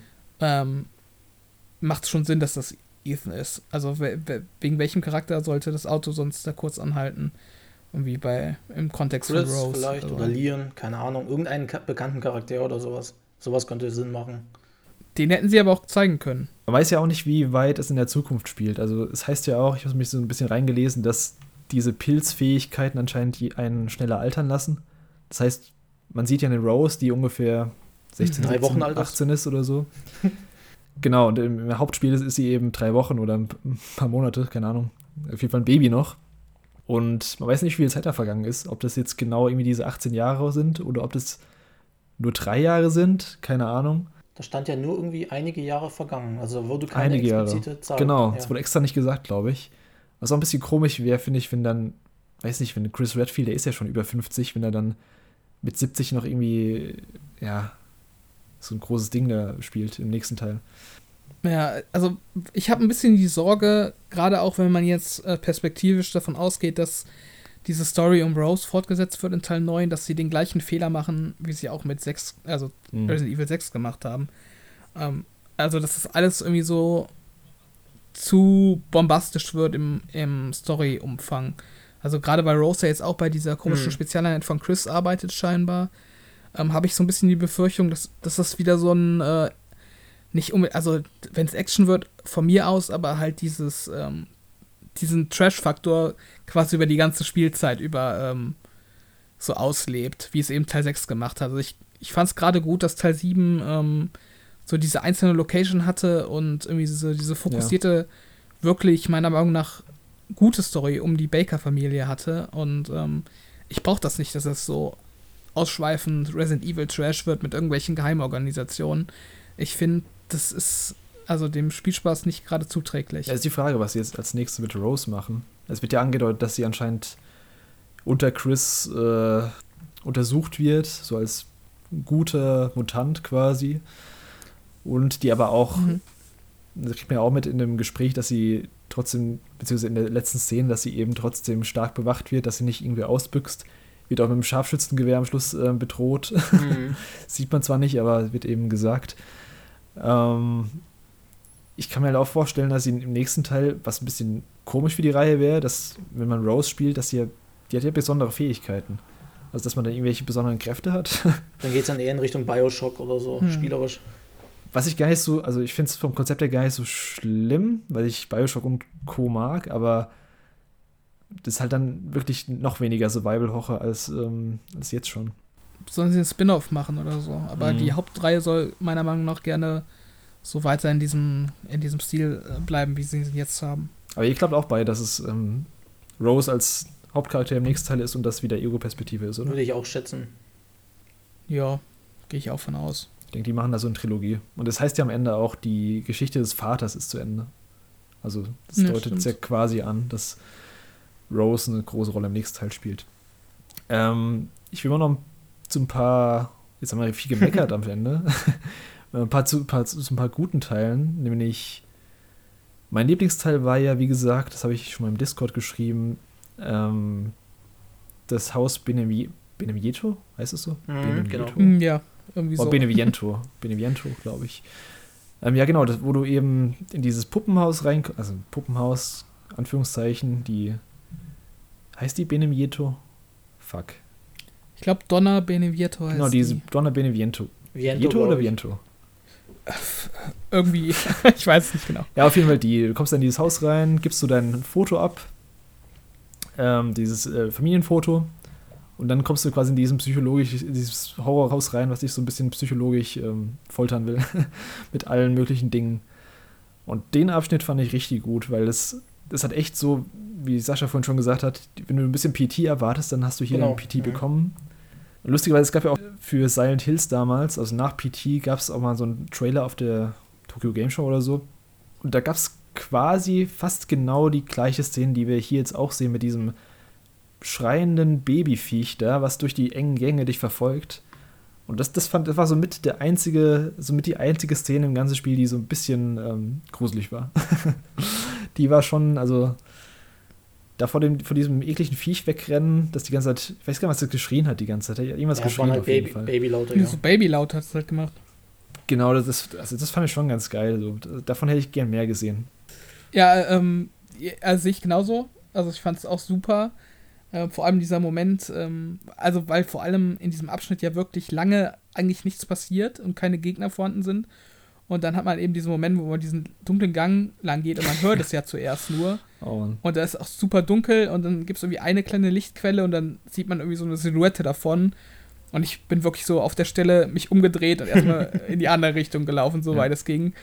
Und dann irgendwie am Ende vom Gang gewartet, bis es in den Lichtkreis kam und dann, okay, nee. Das audiovisuell war das eh verdammt gut, also richtig ja, Oberklasse. Aber auch in allen anderen ja. Bereichen. Also das Audiodesign des Spiels, das hatte, das hat mhm. wirklich gezockt. Und ähm, in diesem Part, in diesem ähm, ja, Beneviento-Haus, da war auch, also ich fand die Story da in, in dem Moment auch interessant, weil ich gedacht habe, dass man findet ja so eine Puppe auf dem Tisch und die Puppe ist mhm. mir. Und ich dachte dann, wieso ist mir jetzt eine Puppe? War, war jetzt mir die ganze Zeit eine Puppe? War sie vielleicht schon die ganze Zeit tot? Habe ich mit einer Puppe zusammengelebt? Und es war so ein bisschen, also ich fand es ganz interessant, wie sie so aufgebaut wurde, dass man dann die Puppe so nacheinander ja, aufschraubt und quasi so ein bisschen Dinge erfährt über sie. Mhm. Und ja, ich weiß nicht, jetzt ist dann noch ein bisschen auseinandergefallen, als dann, als dann enthüllt wurde, was eigentlich mit mir los war, aber ich fand das ganz interessant. Ja, auch, ich fand auch die, die Story um, um Donner war durchaus ähm, ganz gut angeteased. Also es wurde nie so explizit erläutert, aber da war ja auch irgendwie so eine Story noch darum, dass, dass Donna ihr Kind verloren hat, glaube ich. Das und deshalb mit dieser, mit dieser Puppe auch irgendwie rumläuft. Also da waren ja auch immer diese Bilder an der Wand und äh, diverse Dokumente, die irgendwie auf so eine vielschichtigere Hintergrundstory hingedeutet haben. Also ja, der, der Story-Abschnitt ähm, war auf jeden Fall irgendwie interessanter als manch anderer. Also gerade Moreau, der danach kam, den fand ich ziemlich lame. Können wir vielleicht gleich auch nochmal drauf eingehen. Ich fand den ganz lustig, den Moreau, weil er. Ja, der hat die einfach die ganze Zeit übergeben. Also. Es war so ein bisschen ähm, Kill Me personifiziert. ja, aber es war halt auch, also es war halt nicht so, es war dann nicht so viel dahinter, das war dann halt nee, eher so, stimmt. so ein bisschen zum Auflockern vielleicht auch. Ja. Aber ähm, ja, der Donnerabschnitt war auch gut und ich finde, sie haben dann auch immer, ähm, wenn es dann auch geskriptete Momente sind, ist es nicht so, dass es irgendwie zu viel ist oder dass es irgendwie negativ auffällt. Also genau, das, das finde ich übrigens bei Resident Evil insgesamt so, also beim 8er oder auch beim 7er war es auch so, dass dass sie diese Skriptmomente, also wenn du quasi zum Beispiel ein Key-Item aufhebst und dich dann umdrehst, dass dann irgendwas passiert, wo du nicht mit rechnest. Also du rechnest schon damit, dass irgendwas passiert, aber sie schaffen es immer so, dass sie mich zumindest irgendwie kriegen. dass ja, dann irgendwie eine ja, Person ja. auftaucht oder dass irgendwas anders ist in der Umgebung. Und gerade in dem Beneviento-Haus hat man das ganz, haben die es äh, auch nochmal in die Spitze getrieben, dass da irgendwie Personen durch den Gang laufen und mhm. du drehst einmal um und denkst so, war da jetzt was oder war da nichts? Ja, da mhm. war was, oder? ich fand in dem Haus, fand ich die äh, Stelle auch super mit dem Aufzug am Ende, wo man ja. auf den, auf, den Aufzug rufen will und es ist ja geskriptet, oh. dass der Knopf irgendwie nicht richtig funktioniert und es irgendwie ja, länger als normal dauert. Und dann kommt das Baby natürlich um die Ecke und äh, ja, so ist es halt echt immer gut gemacht. Also. Kotzt sich dann auch nochmal voll so durch die Gitterstäbe, gell? Ja, mhm. ja.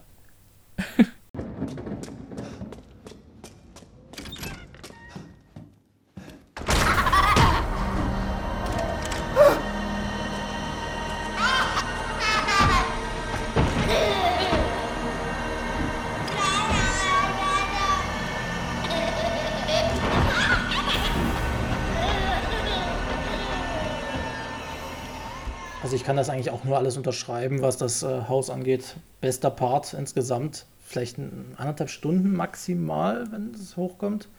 Ja, maximal, glaube ich, genau. Also entweder hätten sie es länger machen müssen, damit es besser, äh, oder öfter solche Art von Sequenzen einbauen über den gesamten Verlauf des Spiels. Mhm. Aber so wirkte das dann einfach so, hier, wir befriedigen jetzt die Leute, die halt sowas wie PT wollen, die richtig geilen psychologischen Horror ähm, spielen möchten.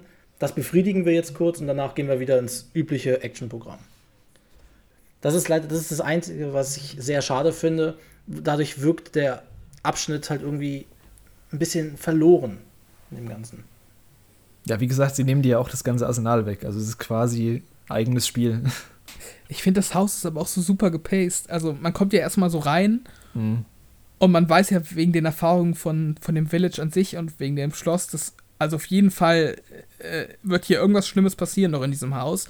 Aber es dauert ja eigentlich relativ lange, bis man dann äh, also bis es dann so langsam losgeht, weil dieser erste Raum, wo man reinkommt, der sieht ja wirklich völlig normal aus. Ja, ich habe mich da auch sehr sicher gefühlt am Anfang. Ich dachte so, ja, oh, das ist ja, ja. okay. Also.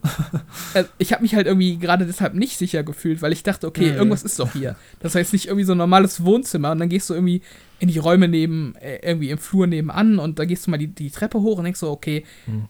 also irgendwas muss doch hier jetzt noch passieren. Das kann jetzt nicht alles sein, dass hier so ein stinknormales Haus ist. Und dann wird es halt wirklich immer äh, mit fortschreitendem ja, Durchlauf durch dieses Gebäude wird es dann immer, immer schlimmer, bis es dann eben in diesem Baby gipfelt. Und äh, das fand ich wirklich auch vom Spannungsbogen mhm, super Fall. gemacht. Auch der, der Bosskampf danach, den, der war zwar so ein bisschen gimmicky, aber ich fand den echt gut gemacht, so von dem, vom Audiovisuellen her. Wenn dann die Puppen mhm. anfangen zu rascheln, du weißt nicht, mhm. woher kommt, also wo, wo versteckt sie sich.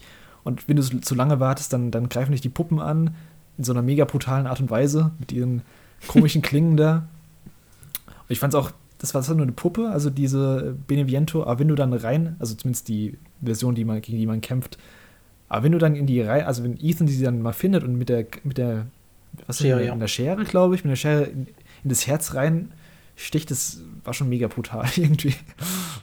Ich, ich hätte auch noch einen anderen coolen Spielmoment, wenn wir mit dem Haus abspielen, abschließen. Genau, eine Sache wollte ich nur sagen, bei während dem Bossfight, wenn du, also wenn du die Puppe, die richtige Puppe an einer Stelle findest, dann kann man anscheinend den Schatten der echten Donner im Hintergrund sehen. Das ist ganz cool. Also von der, von der Person, mhm. nicht von der Puppe. Wenn du drauf okay. achtest, das äh, ganz cool gemacht. Das habe ich gar nicht gewusst. Aber allgemein hat das Spiel echt einen guten Detailgrad auch. Also mhm. auch im Schloss Dimitrescu ähm, habe ich jetzt auf YouTube noch so diverse Compilations ähm, gefunden, so von, ähm, ja, so mehr oder weniger geheimen Dialogen oder Interaktion, die äh, Lady Dimitrescu halt haben kann mit ihren Töchtern. So, nachdem man einige von denen gekillt hat, dann kann es sein, dass die sich irgendwie treffen in, in der Haupthalle und irgendwie so ein kurzes Gespräch führen und so. Und das kann man halt auch alles verpassen, je nachdem, wo man sich im Schloss gerade aufhält. Also, das fand ich auch ganz cool.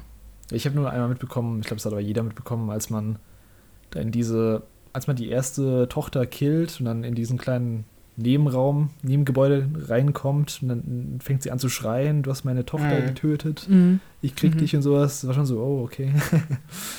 ich glaube, das war geskriptet, ja. Mhm. Ähm, ja, du hast gerade auch noch einen Lieblingsmoment gehabt. Ja, der war ziemlich früh im Spiel. Ähm, und zwar ist das der Moment, wo wir eben besprochen haben, wo man diese Shotgun bekommt. Ähm, ich weiß gar nicht mehr, was genau davor passiert, aber man kommt ja aus, aus dem Gebäude raus im Village und ähm, das ist ja noch super früh am Anfang vom Spiel, wo man wirklich Schiss hat, dass irgendwie alles um die Ecke kommt und einen umbringt. Und dann sieht man ja so den ersten Lykaner irgendwie auf dem Dach sitzen und denkt so, oh mhm. oh fuck, da ist einer. Da sitzt oben einer auf dem Dach. Und dann geht man irgendwie weiter und denkt, oh fuck, da ist ja noch einer. Mhm. Und da hinten ist noch einer. Aber dann sieht man irgendwie, dass in alle Richtungen, also zumindest war es bei mir so, ich weiß nicht, wie ihr das irgendwie erlebt habt, aber in alle Richtungen, in die man laufen könnte, sind irgendwie Lykaner im Weg und man denkt sich, oh fuck, ich komme hier ja gar nicht irgendwie vorwärts, ohne irgendwie an so einem Lykaner vorbeizuschleichen. Und dann geht man irgendwie in eine Richtung, in die man sich entscheiden hat, und dann steht der erste auf und ich fuck, ich habe irgendwie nur fünf Schuss, was weiß ich. Und ich fand es einfach super, wie die dann plötzlich so von allen Seiten Lykaner aufstehen, die man vorher gar nicht gesehen hat. Und mhm. ähm, ja, man quasi nur so einen Überlebenskampf hat, dass man hier versucht, irgendwie Munition zu finden und wegzurennen und das Ganze halt so krass es eskaliert, dass dann nachher diese, diese Pfeile noch irgendwie aus dem Nichts geschossen werden und dann fängt irgendwie noch das Level an zu brennen.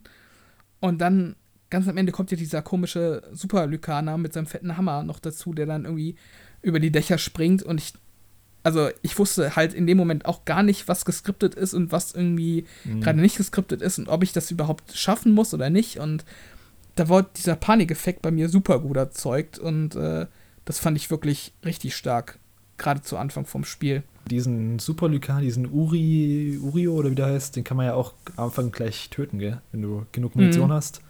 Was ein bisschen mhm. schade ist, dass er dann trotzdem später nochmal auftaucht in der Story, aber du kannst ihn theoretisch killen am Anfang in New Game Plus, also wenn du ein bisschen mhm. Ausdauer hast. Ja, also das fand ich, ähm, das war auch einer meiner Lieblingsmomente im mhm. Spiel, wenn man jetzt nicht gerade den ganzen Abschnitt mal bewerten will, sondern so einen mhm. einzelnen Moment. Das fand ich schon ja, richtig cool gemacht. Der hat mich auch sehr stark an Resident Evil 4 erinnert. Da war es am Anfang auch so, wenn man das erste Mal in das Dorf reinkommt. Da ist da, glaube ich, in der Mitte war da so ein Scheiterhaufen. Und dann ganz plötzlich sind dann eine nach dem anderen diese Dorfbewohner, die halt Zombies waren, dann auf einen zugekommen. Und das wurden immer mehr, wie eine riesige äh, Welle an äh, von diesen parasitären Zombies. Und man hatte so wenig Munition, mhm. so wenig, um sich zu verteidigen.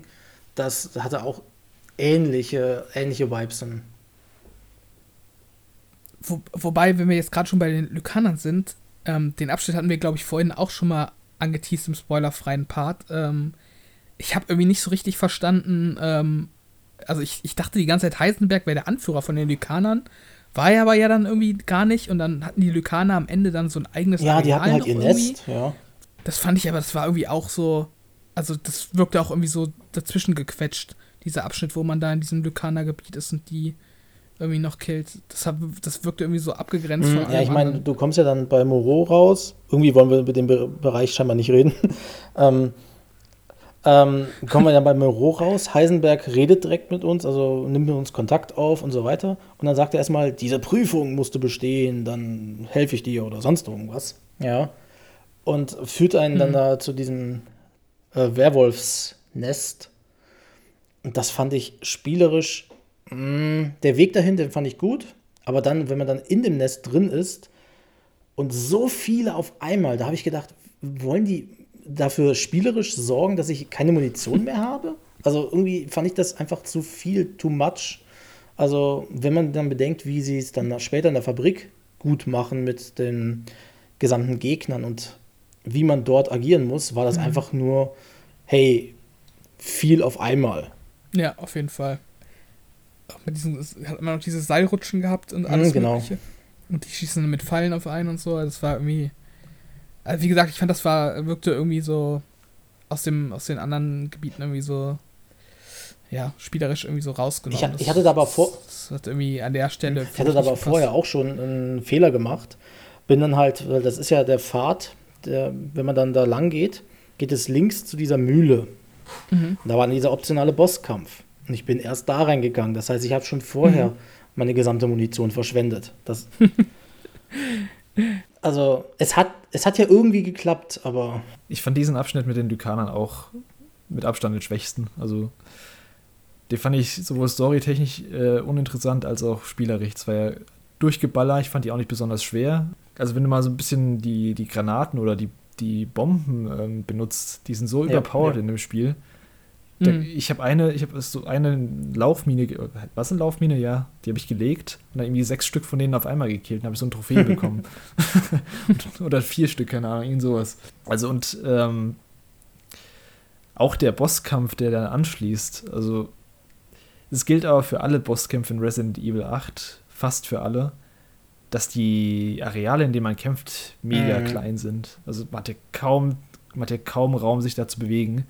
Das fand ich besonders auffällig bei den, ähm, bei den Töchtern von Lady Dimitrescu. Mhm. Da kannst du dich einmal so um die eigene Achse drehen, da bist du quasi schon aus dem Raum raus. Also fand ich ein bisschen schade, dass man so wenig Platz hat, irgendwas zu machen. Und das schränkt dich halt auch spielerisch ein. Mehr als ein bisschen blocken und äh, schießen kannst du nicht. Du konntest halt die ganze Zeit durch um, um irgendwelche Tische oder ähnlichen Kram drumherum rennen. Ja, und solange du schnell genug bist, dann hatte ich da halt äh, eine der Töchter nicht erwischt. Ja, was dann später das Problem auch für Lady Dimitrescu's erster Phase, also beziehungsweise nicht der Phase, aber wo sie ja durch das Gebäude durchrennt, ist es so eine schlechte mhm. KI eigentlich schon fast, dass sie einfach nur langsam hinter einem hergeht. Sie ist keine Gefahr. Wenn man das spielerisch begriffen hat, was sie darstellt, konnte man einfach an ihr vorbeigehen. Sie hatte auch kein, mhm. kaum Moves, ähm, wo man sagen konnte, man wollte an ihr vorbei und sie hält einen nochmal fest oder so. Ja, sie hat einfach dann ihre Angriffsbewegung gemacht und dann war es schon vorbei. Ja, ich fand, ich fand ihre Präsenz so als ähm, dauerhaften Verfolger schon ganz cool, auch wegen den dem Audio sein, wenn man dann ihre Stöckelschuhe so mhm. in der Ferne hört. So, oh, da kommt sie, aber so als Gegner fand ich auch, also Mr. X in ähm, Resident Evil 2 oder auch den Baker, ähm, Jack Baker, die, die, fand ich deutlich besser. Mhm. Deswegen bin ich ja ganz froh, dass man dann später für den richtigen ja. Bosskampf dann die Mutation von ihr auf dem Dach hatte. Und da macht dann dieses kleine Areal ja auch Sinn. Ja, sie hat viel mhm. Raum, weil sie fliegen kann ohne Ende. Ja, und wir haben halt nur diesen kleinen Balkon, also der einmal um diesen Kirchturm drumherum geht. Und da machte das Ganze auch Sinn. Es war auch ein, ein ganz guter Kampf, vor allem für, für, den Einstieg, für den allerersten großen Bosskampf, war das eigentlich ganz gut. Ja. Habt ihr das verstanden mit diesem Dolch, dass es so ein besonderer Dolch war, der dann sie verwundet Das hat man irgendwo gelesen. Ja, das war auch seltsam. Also. Das habe ich auch ganz vergessen. Nee, ich dachte jetzt so im Nachhinein, war ihr war sie jetzt doch magisch? Also, was, was war also denn das war jetzt? irgendwie so ein Dokument, was irgendwo, ich weiß nicht mehr wo, lag. Irgendwo im Keller, glaube ja, ich. Und das da stand auch irgendwie, das ist ein Dolch, der irgendwie alles töten kann oder irgendwie so, irgendwie so mit Gift. Ich weiß es nicht genau. Ja, ja. Mhm. Und ich dachte mir in dem Moment, als ich das gelesen habe, das werden die wahrscheinlich suchen, äh, um die Dimitrescu zu finden. Hat sich auch bestätigt. Und danach ist der, der hat ihn ja dann sofort wieder verloren. Der wäre ja so nützlich gewesen bei allen anderen Kämpfen. Ja, ja. Ja, das war aber auch irgendwie seltsam. Keine Ahnung. Also mit diesem Dolch. Das war irgendwie auch so Hanebüchen, dann irgendwie, ah ja, scheiße, die hat irgendwie so Re Regenerationskräfte. Wir müssen uns irgendwas überlegen, dass es Sinn macht, dass man der überhaupt Damage machen kann. Ja, dann machen wir jetzt hier einen magischen Dolch irgendwie. Also es gibt ja genug Leute, die das einfach nicht äh, wollen. Die wollen einfach durchrennen, Action, Spaß, sonst was. Die kriegen dann mhm. äh, irgendwas davor geworfen und haben keine Ahnung, weil ja auch Ethan nichts darüber sagt. Ich glaube, ich hatte, ich hatte es sogar auch nicht gelesen, das Dokument. Ich glaube nicht, ne. Und dann ist sie eben nach äh, vier Stunden schon tot. Das war auch noch so eine Frage, die ich hatte. Ähm, so in den ganzen Marketingmaterialien und Co. von Capcom ist sie und ihre Töchter ja schon krass im Mittelpunkt. Auch durch den ganzen Internet-Hype jetzt eben.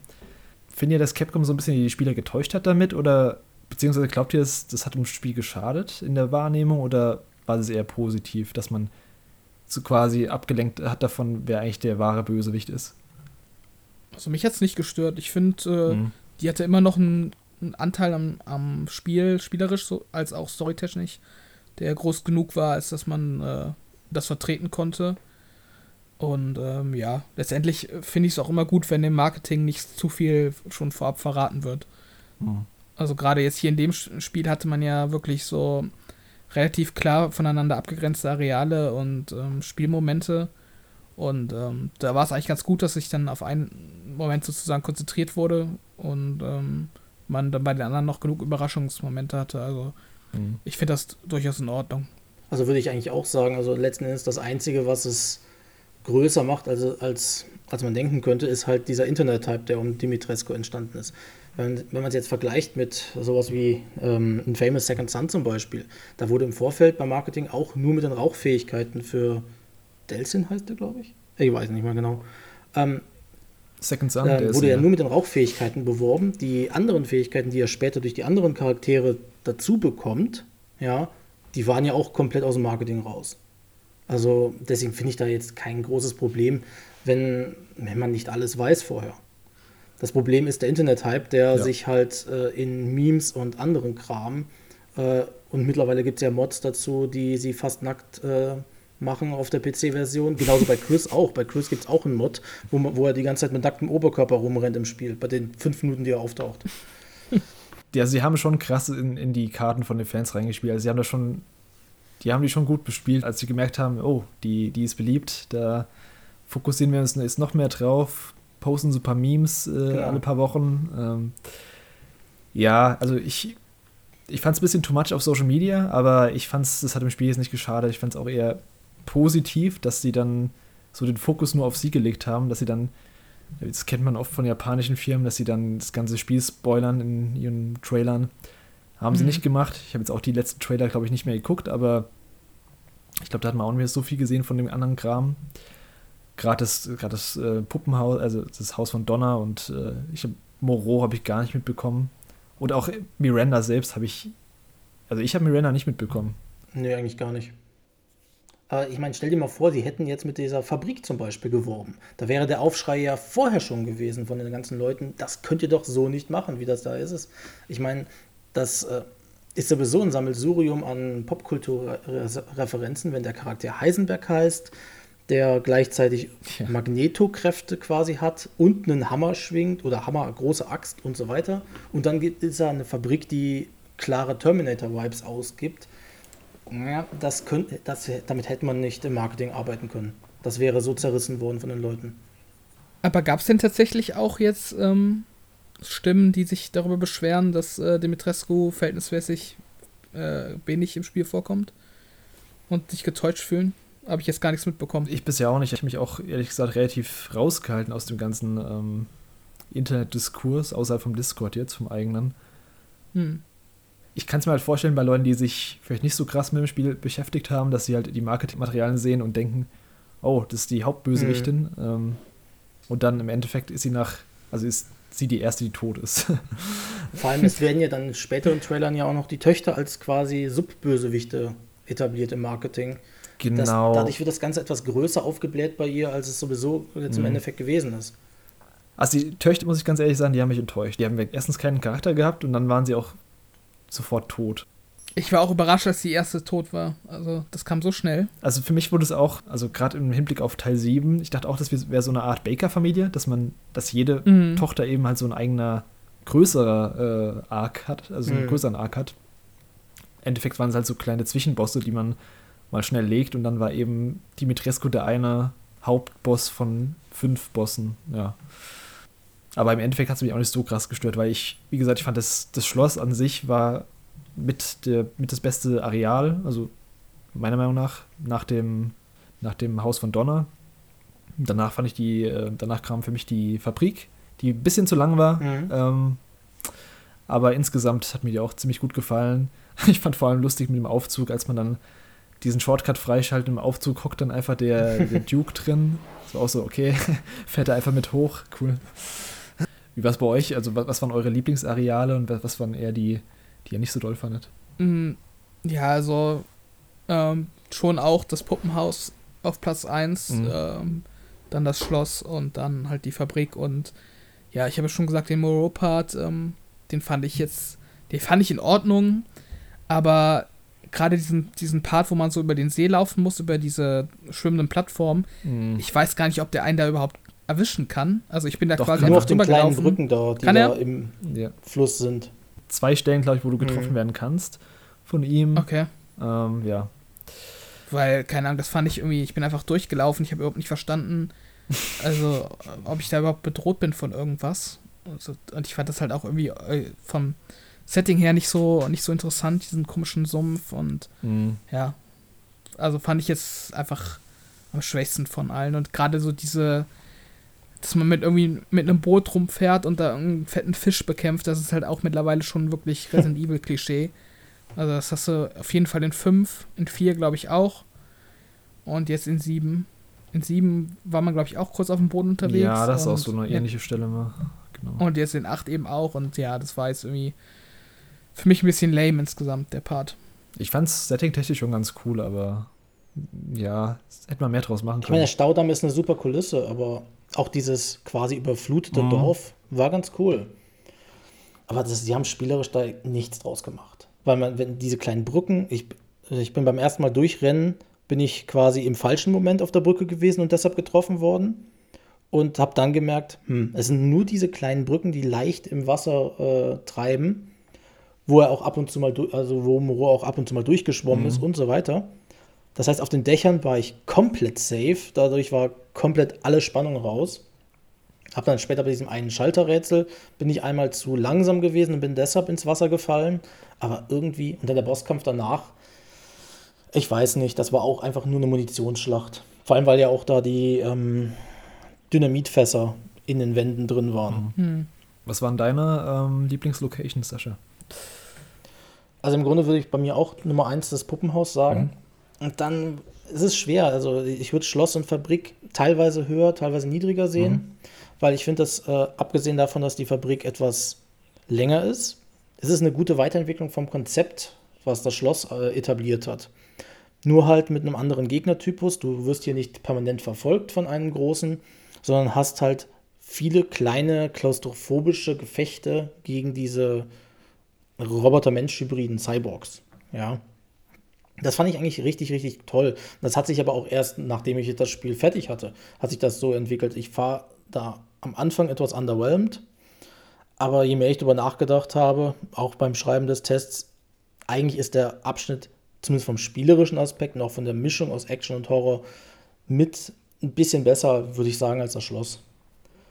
Und dann ganz zum Schluss, ganz zum Schluss, ganz hinten würde ich dann halt diesen komischen Lykaner-Nest ja. äh, einordnen und, und spielerisch den Chris-Abschnitt. Und Moreau fand ich einfach langweilig. Also, ich weiß nicht. Das Dorf selbst würde ich auch würde ich so in die Mitte ansetzen. Also es war ganz cool, so am Anfang da durchzukommen und äh, die Shortcuts freizuschalten durch die eigenen Häuser, durch die mhm. verschiedenen Häuser. Aber wenn man dann ein paar Mal drin war, war es dann auch eher so, ja, okay.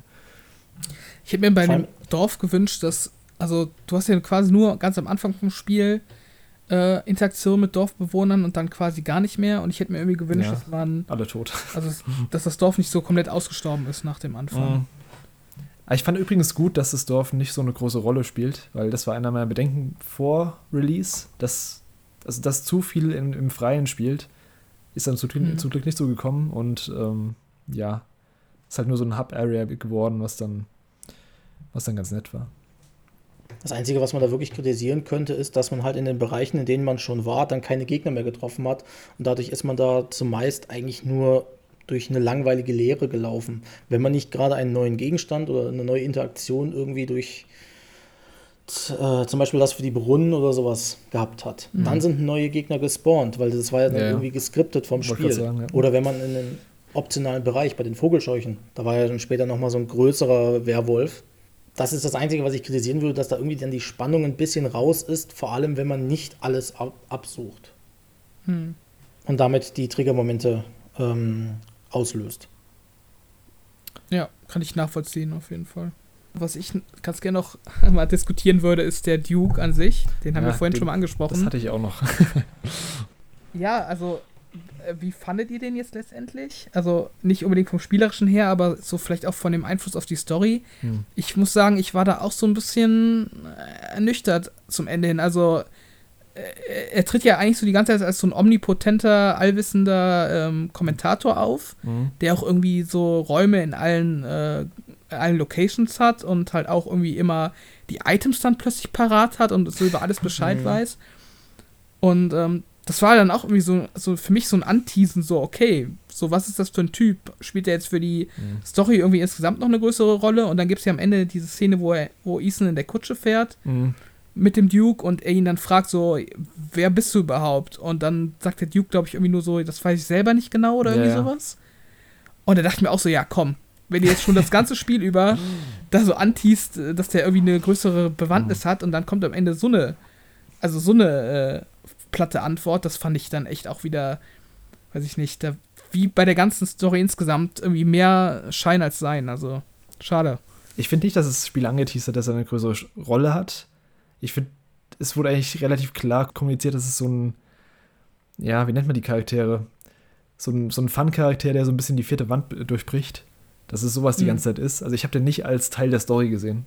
Auf keinen Fall. Und ja. für mich war es die ganze Zeit so, so eine Präsenz, die halt da ist, die so ein bisschen augenzwinkernd ähm, ja, die Items verkauft und so ein bisschen Metakommentare abwirft, aber für mich war es jetzt kein, ja, keine, kein Charakter, der zur Spielwelt dazugehört.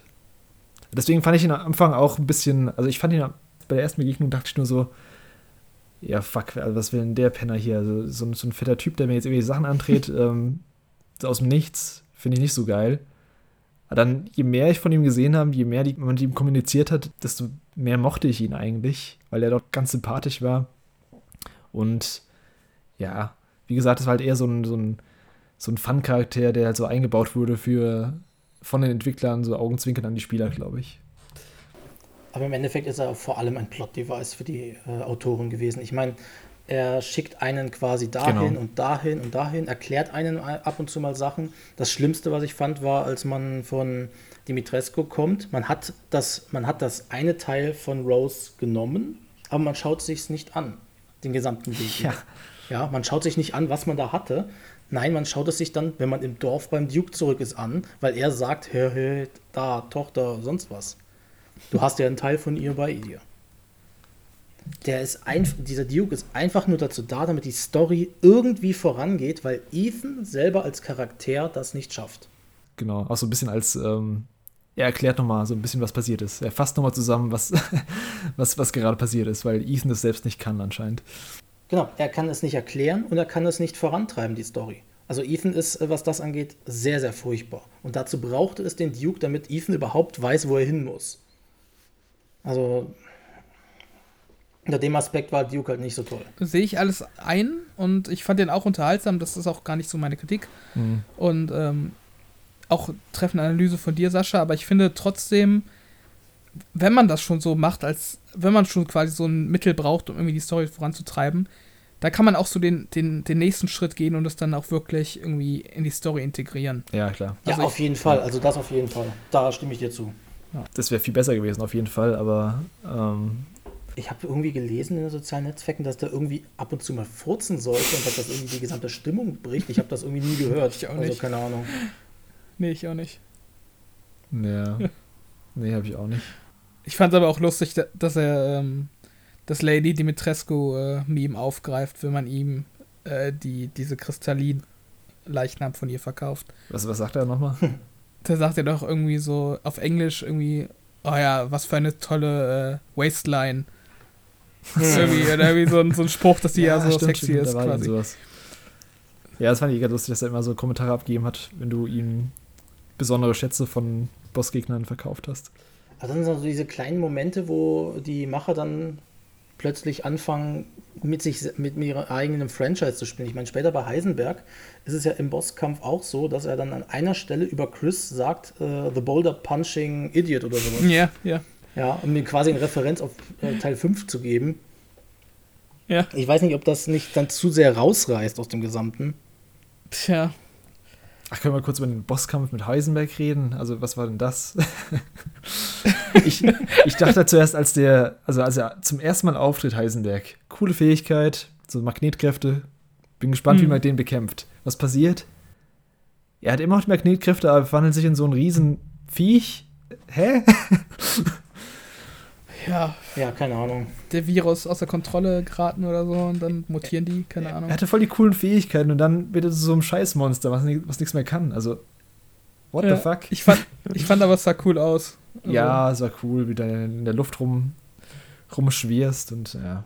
Also spielerisch haben sie natürlich komplett äh, dasselbe gemacht wie bei Dimitrescu und bei Moreau. Einfach nur ein großes, fettes ja. ähm, Bossvieh. Wenn man ihn vorher anteast mit ich meine, in der einen Szene, wenn er ähm, mit Ethan redet, wo er dann mit dem Dolch da zum Beispiel den kurz in schneller Abfolge auf diese Pinnwand ja. immer wieder katapultiert mit seiner Fähigkeit. Mhm. Ja, wenn man dann so sowas sieht, dann denke ich, ich will solche Fähigkeiten im Bosskampf haben und nicht wieder ähm, Big fucking Gojira Monster. Mhm. Also ja.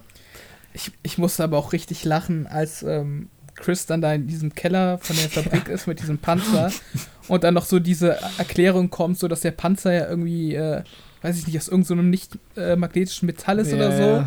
Da dachte ich mir auch so, come on, ey, das könnt ihr mir doch jetzt nicht verkaufen, dass da ausgerechnet ein Panzer steht aus irgendwie so Plastik oder was weiß ich, was der da nicht. Äh, also ist doch halt so. Ich hab's, ich hab's so verstanden, dass, dass der Panzer schon da stand und dass Chris ihn gefunden hat, dann um, umgebaut hat, dass es passt. Ja, genau. Aber warum sollte da so ein Panzer drin stehen, der ausgerechnet aus dem Material ist, was er dann nicht irgendwie äh, manipulieren kann? Das ja, das ist Zufall. Ja, ich glaube, da, glaub, da kommt eh nochmal eine, wie gesagt, ich glaube, da kommt nochmal ein DLC mit Chris, der so ein bisschen die Seite von ihm beleuchtet. Apropos DLC, mhm. was ich noch super seltsam fand, ich weiß nicht, wie sehr oder wie intensiv ihr das Dorf erkundet habt, aber da gab es jetzt dieses komische Haus von diesem Geigenbauern. Da bin ich nicht reingekommen, da drin? leider. Nee, leider nicht. Okay, also da musst du, das hat ja einen extra Schlüssel mhm. und ist halt e, extra so gekennzeichnet auf der Map und irgendwie gefühlt war da nichts. Da war halt, glaube ich, die Magnum drin in einem Schrank. Also du hast da, glaube ich, auch so ein, so ein Rätsel, wo du einen Code finden musst in dem Raum und dann kannst du so einen Wandschrank aufmachen, da ist die Magnum drin. Aber das fand ich auch mhm. super seltsam, dass da so ein extra so ein Haus ist, was so besonders gekennzeichnet ist. so Haus des Geigenbauers und so. Da habe ich mir auch gedacht, das ist doch bestimmt für DLC irgendwie schon so vorausgeplant. Ja, man muss aber auch sagen, die Magnum ist eine der mächtigsten Waffen beim Spiel. Ja, also das, schon, das ist ja. eine Belohnung, du, wenn du diesen Schatz in Anführungszeichen findest, dass du in das Haus reinkommst, dann kriegst du als Belohnung diese Magnum. Also das passt eigentlich schon. Also ich würde dann jetzt nicht sagen, dass es ein DLC gibt oder sowas. Es ist, glaube ich, nur die Waffe, worum es da geht. Möglich, ja, auf jeden Fall. Nur ich finde es dann halt irgendwie komisch, dass es. Also, warum ist das ein Geigenbauer? Wie hat mich das irritiert? Aber. Weil das Dorf sich keine Bäcker leisten konnte oder so. Ich weiß es nicht. Ja. Ist da nicht ja irgendwas mit dem Multiplayer noch geplant? Der Multiplayer kommt noch, Oder- genau. Reverse. Da war so ein. Genau. Ja, das ist auch irgendwie weird, oder? Dass man den Client schon runtergeladen hat. Äh, mit dem Spiel zusammen und dann ist Ja. irgendwie. Und es gibt noch einen extra Modus, den ich aber nicht ausprobiert habe, dieser Mercenaries-Mode oder so. Das ein bisschen Mhm. ähm, Horden-Modus ist, glaube ich.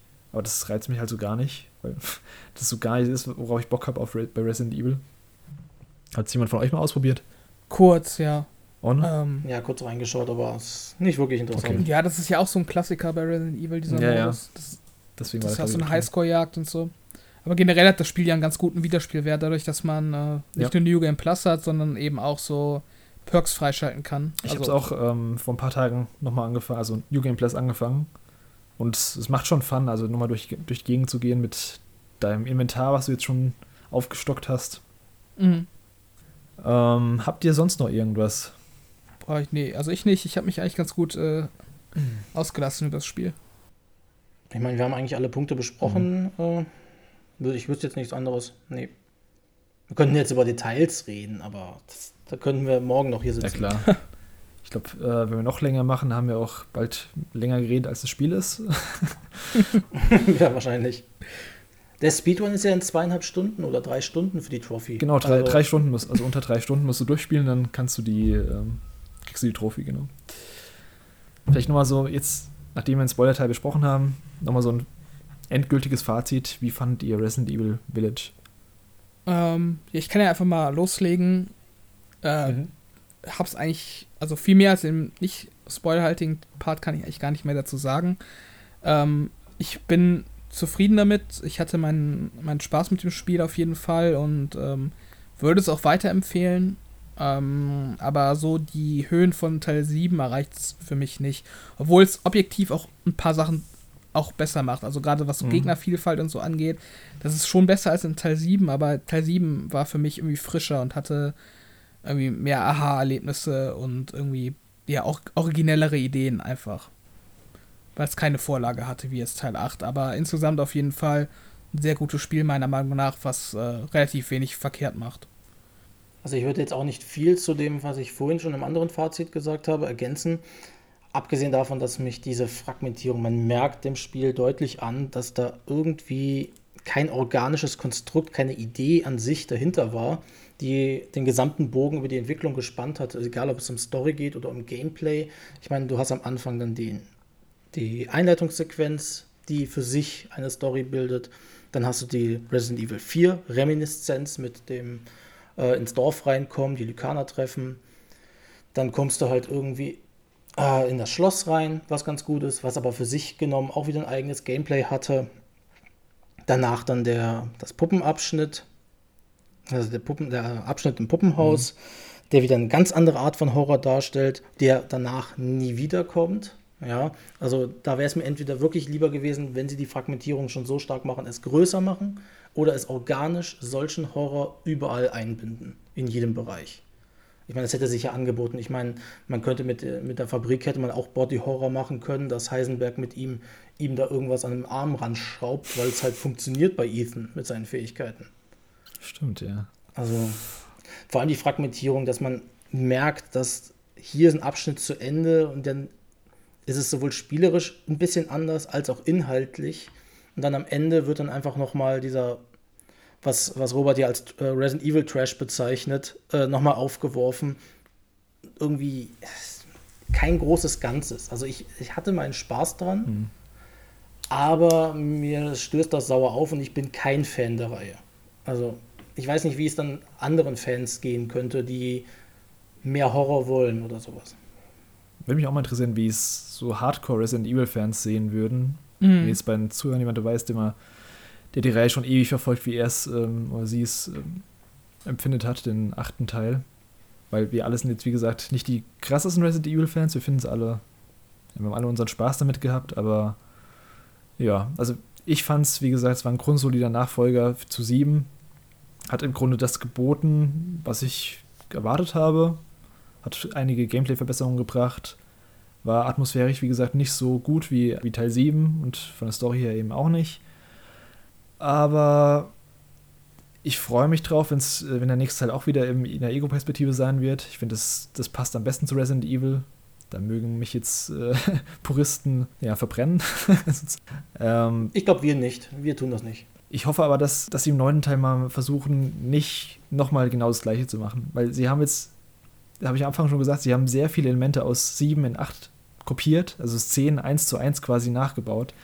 Ob jetzt im Teil 9 wieder irgendeine Familie kommt oder irgendeine Reihe an Bösewichten, die einen dann wieder mhm. erschlagen und dann hast du wieder diese Szene, wo sich alle vorstellen, dann kriegst du wieder eine Hand abgehackt. Ähm, ich hoffe, das wird nicht so sein, auch deswegen, weil wahrscheinlich Rose die Protagonistin sein wird. Ansonsten, ja, wie gesagt, es hat sonst so ein bisschen so einen Far Cry ähm, Trash-Faktor inzwischen, dass jeder Teil irgendwie so einen besonderen, besondere Bösewicht-Familie haben muss. Guter Vergleich, ja. Und das ist dann so ein bisschen, also das kommt dann schon zu so, so einem Gimmick irgendwann. Also wenn du es zu oft machst. Jetzt ja. hast du jetzt bei Far Cry, letzte, seit Teil 3 haben die immer irgendwie irgendeine krass Familie, irgendein Bösewicht, der super toll sein soll. Ja, ich hoffe auf jeden Fall, das wird, da überlegen sie sich ein bisschen was anderes. Ansonsten kann die Reihe gerne von mir aus so weitergehen. Von mir ist auch gerne wieder ein bisschen düsterer werden. Das habe ich sogar ein bisschen lieber wie in Teil 7. Aber ich hatte jetzt auch nichts gegen die ähm, bisschen klamaukigere Art in Teil 8. Ja, gut. Ähm, das soll es an der Stelle gewesen sein. Vielen Dank, dass du dabei warst, Sascha. Hm? Ich danke, ich danke für das Angebot, hier zu sein zu dürfen. Dankeschön. Ja, gerne wieder. Ähm, und vielen Dank äh, an alle da draußen fürs Zuhören. Wäre super, wenn ihr uns auf Twitter folgt, at PowerOncast, uns auf Spotify und unserem YouTube-Kanal abonniert. Die Übersicht aller Folgen und wo wir sonst zu hören sind, findet ihr ganz einfach auf poweroncast.de. Alle Links dazu gibt es natürlich auch in der Podcast-Beschreibung. Also dann, bis zum nächsten Mal. Haut rein. Ciao, ciao. Tschüss. Tschüss.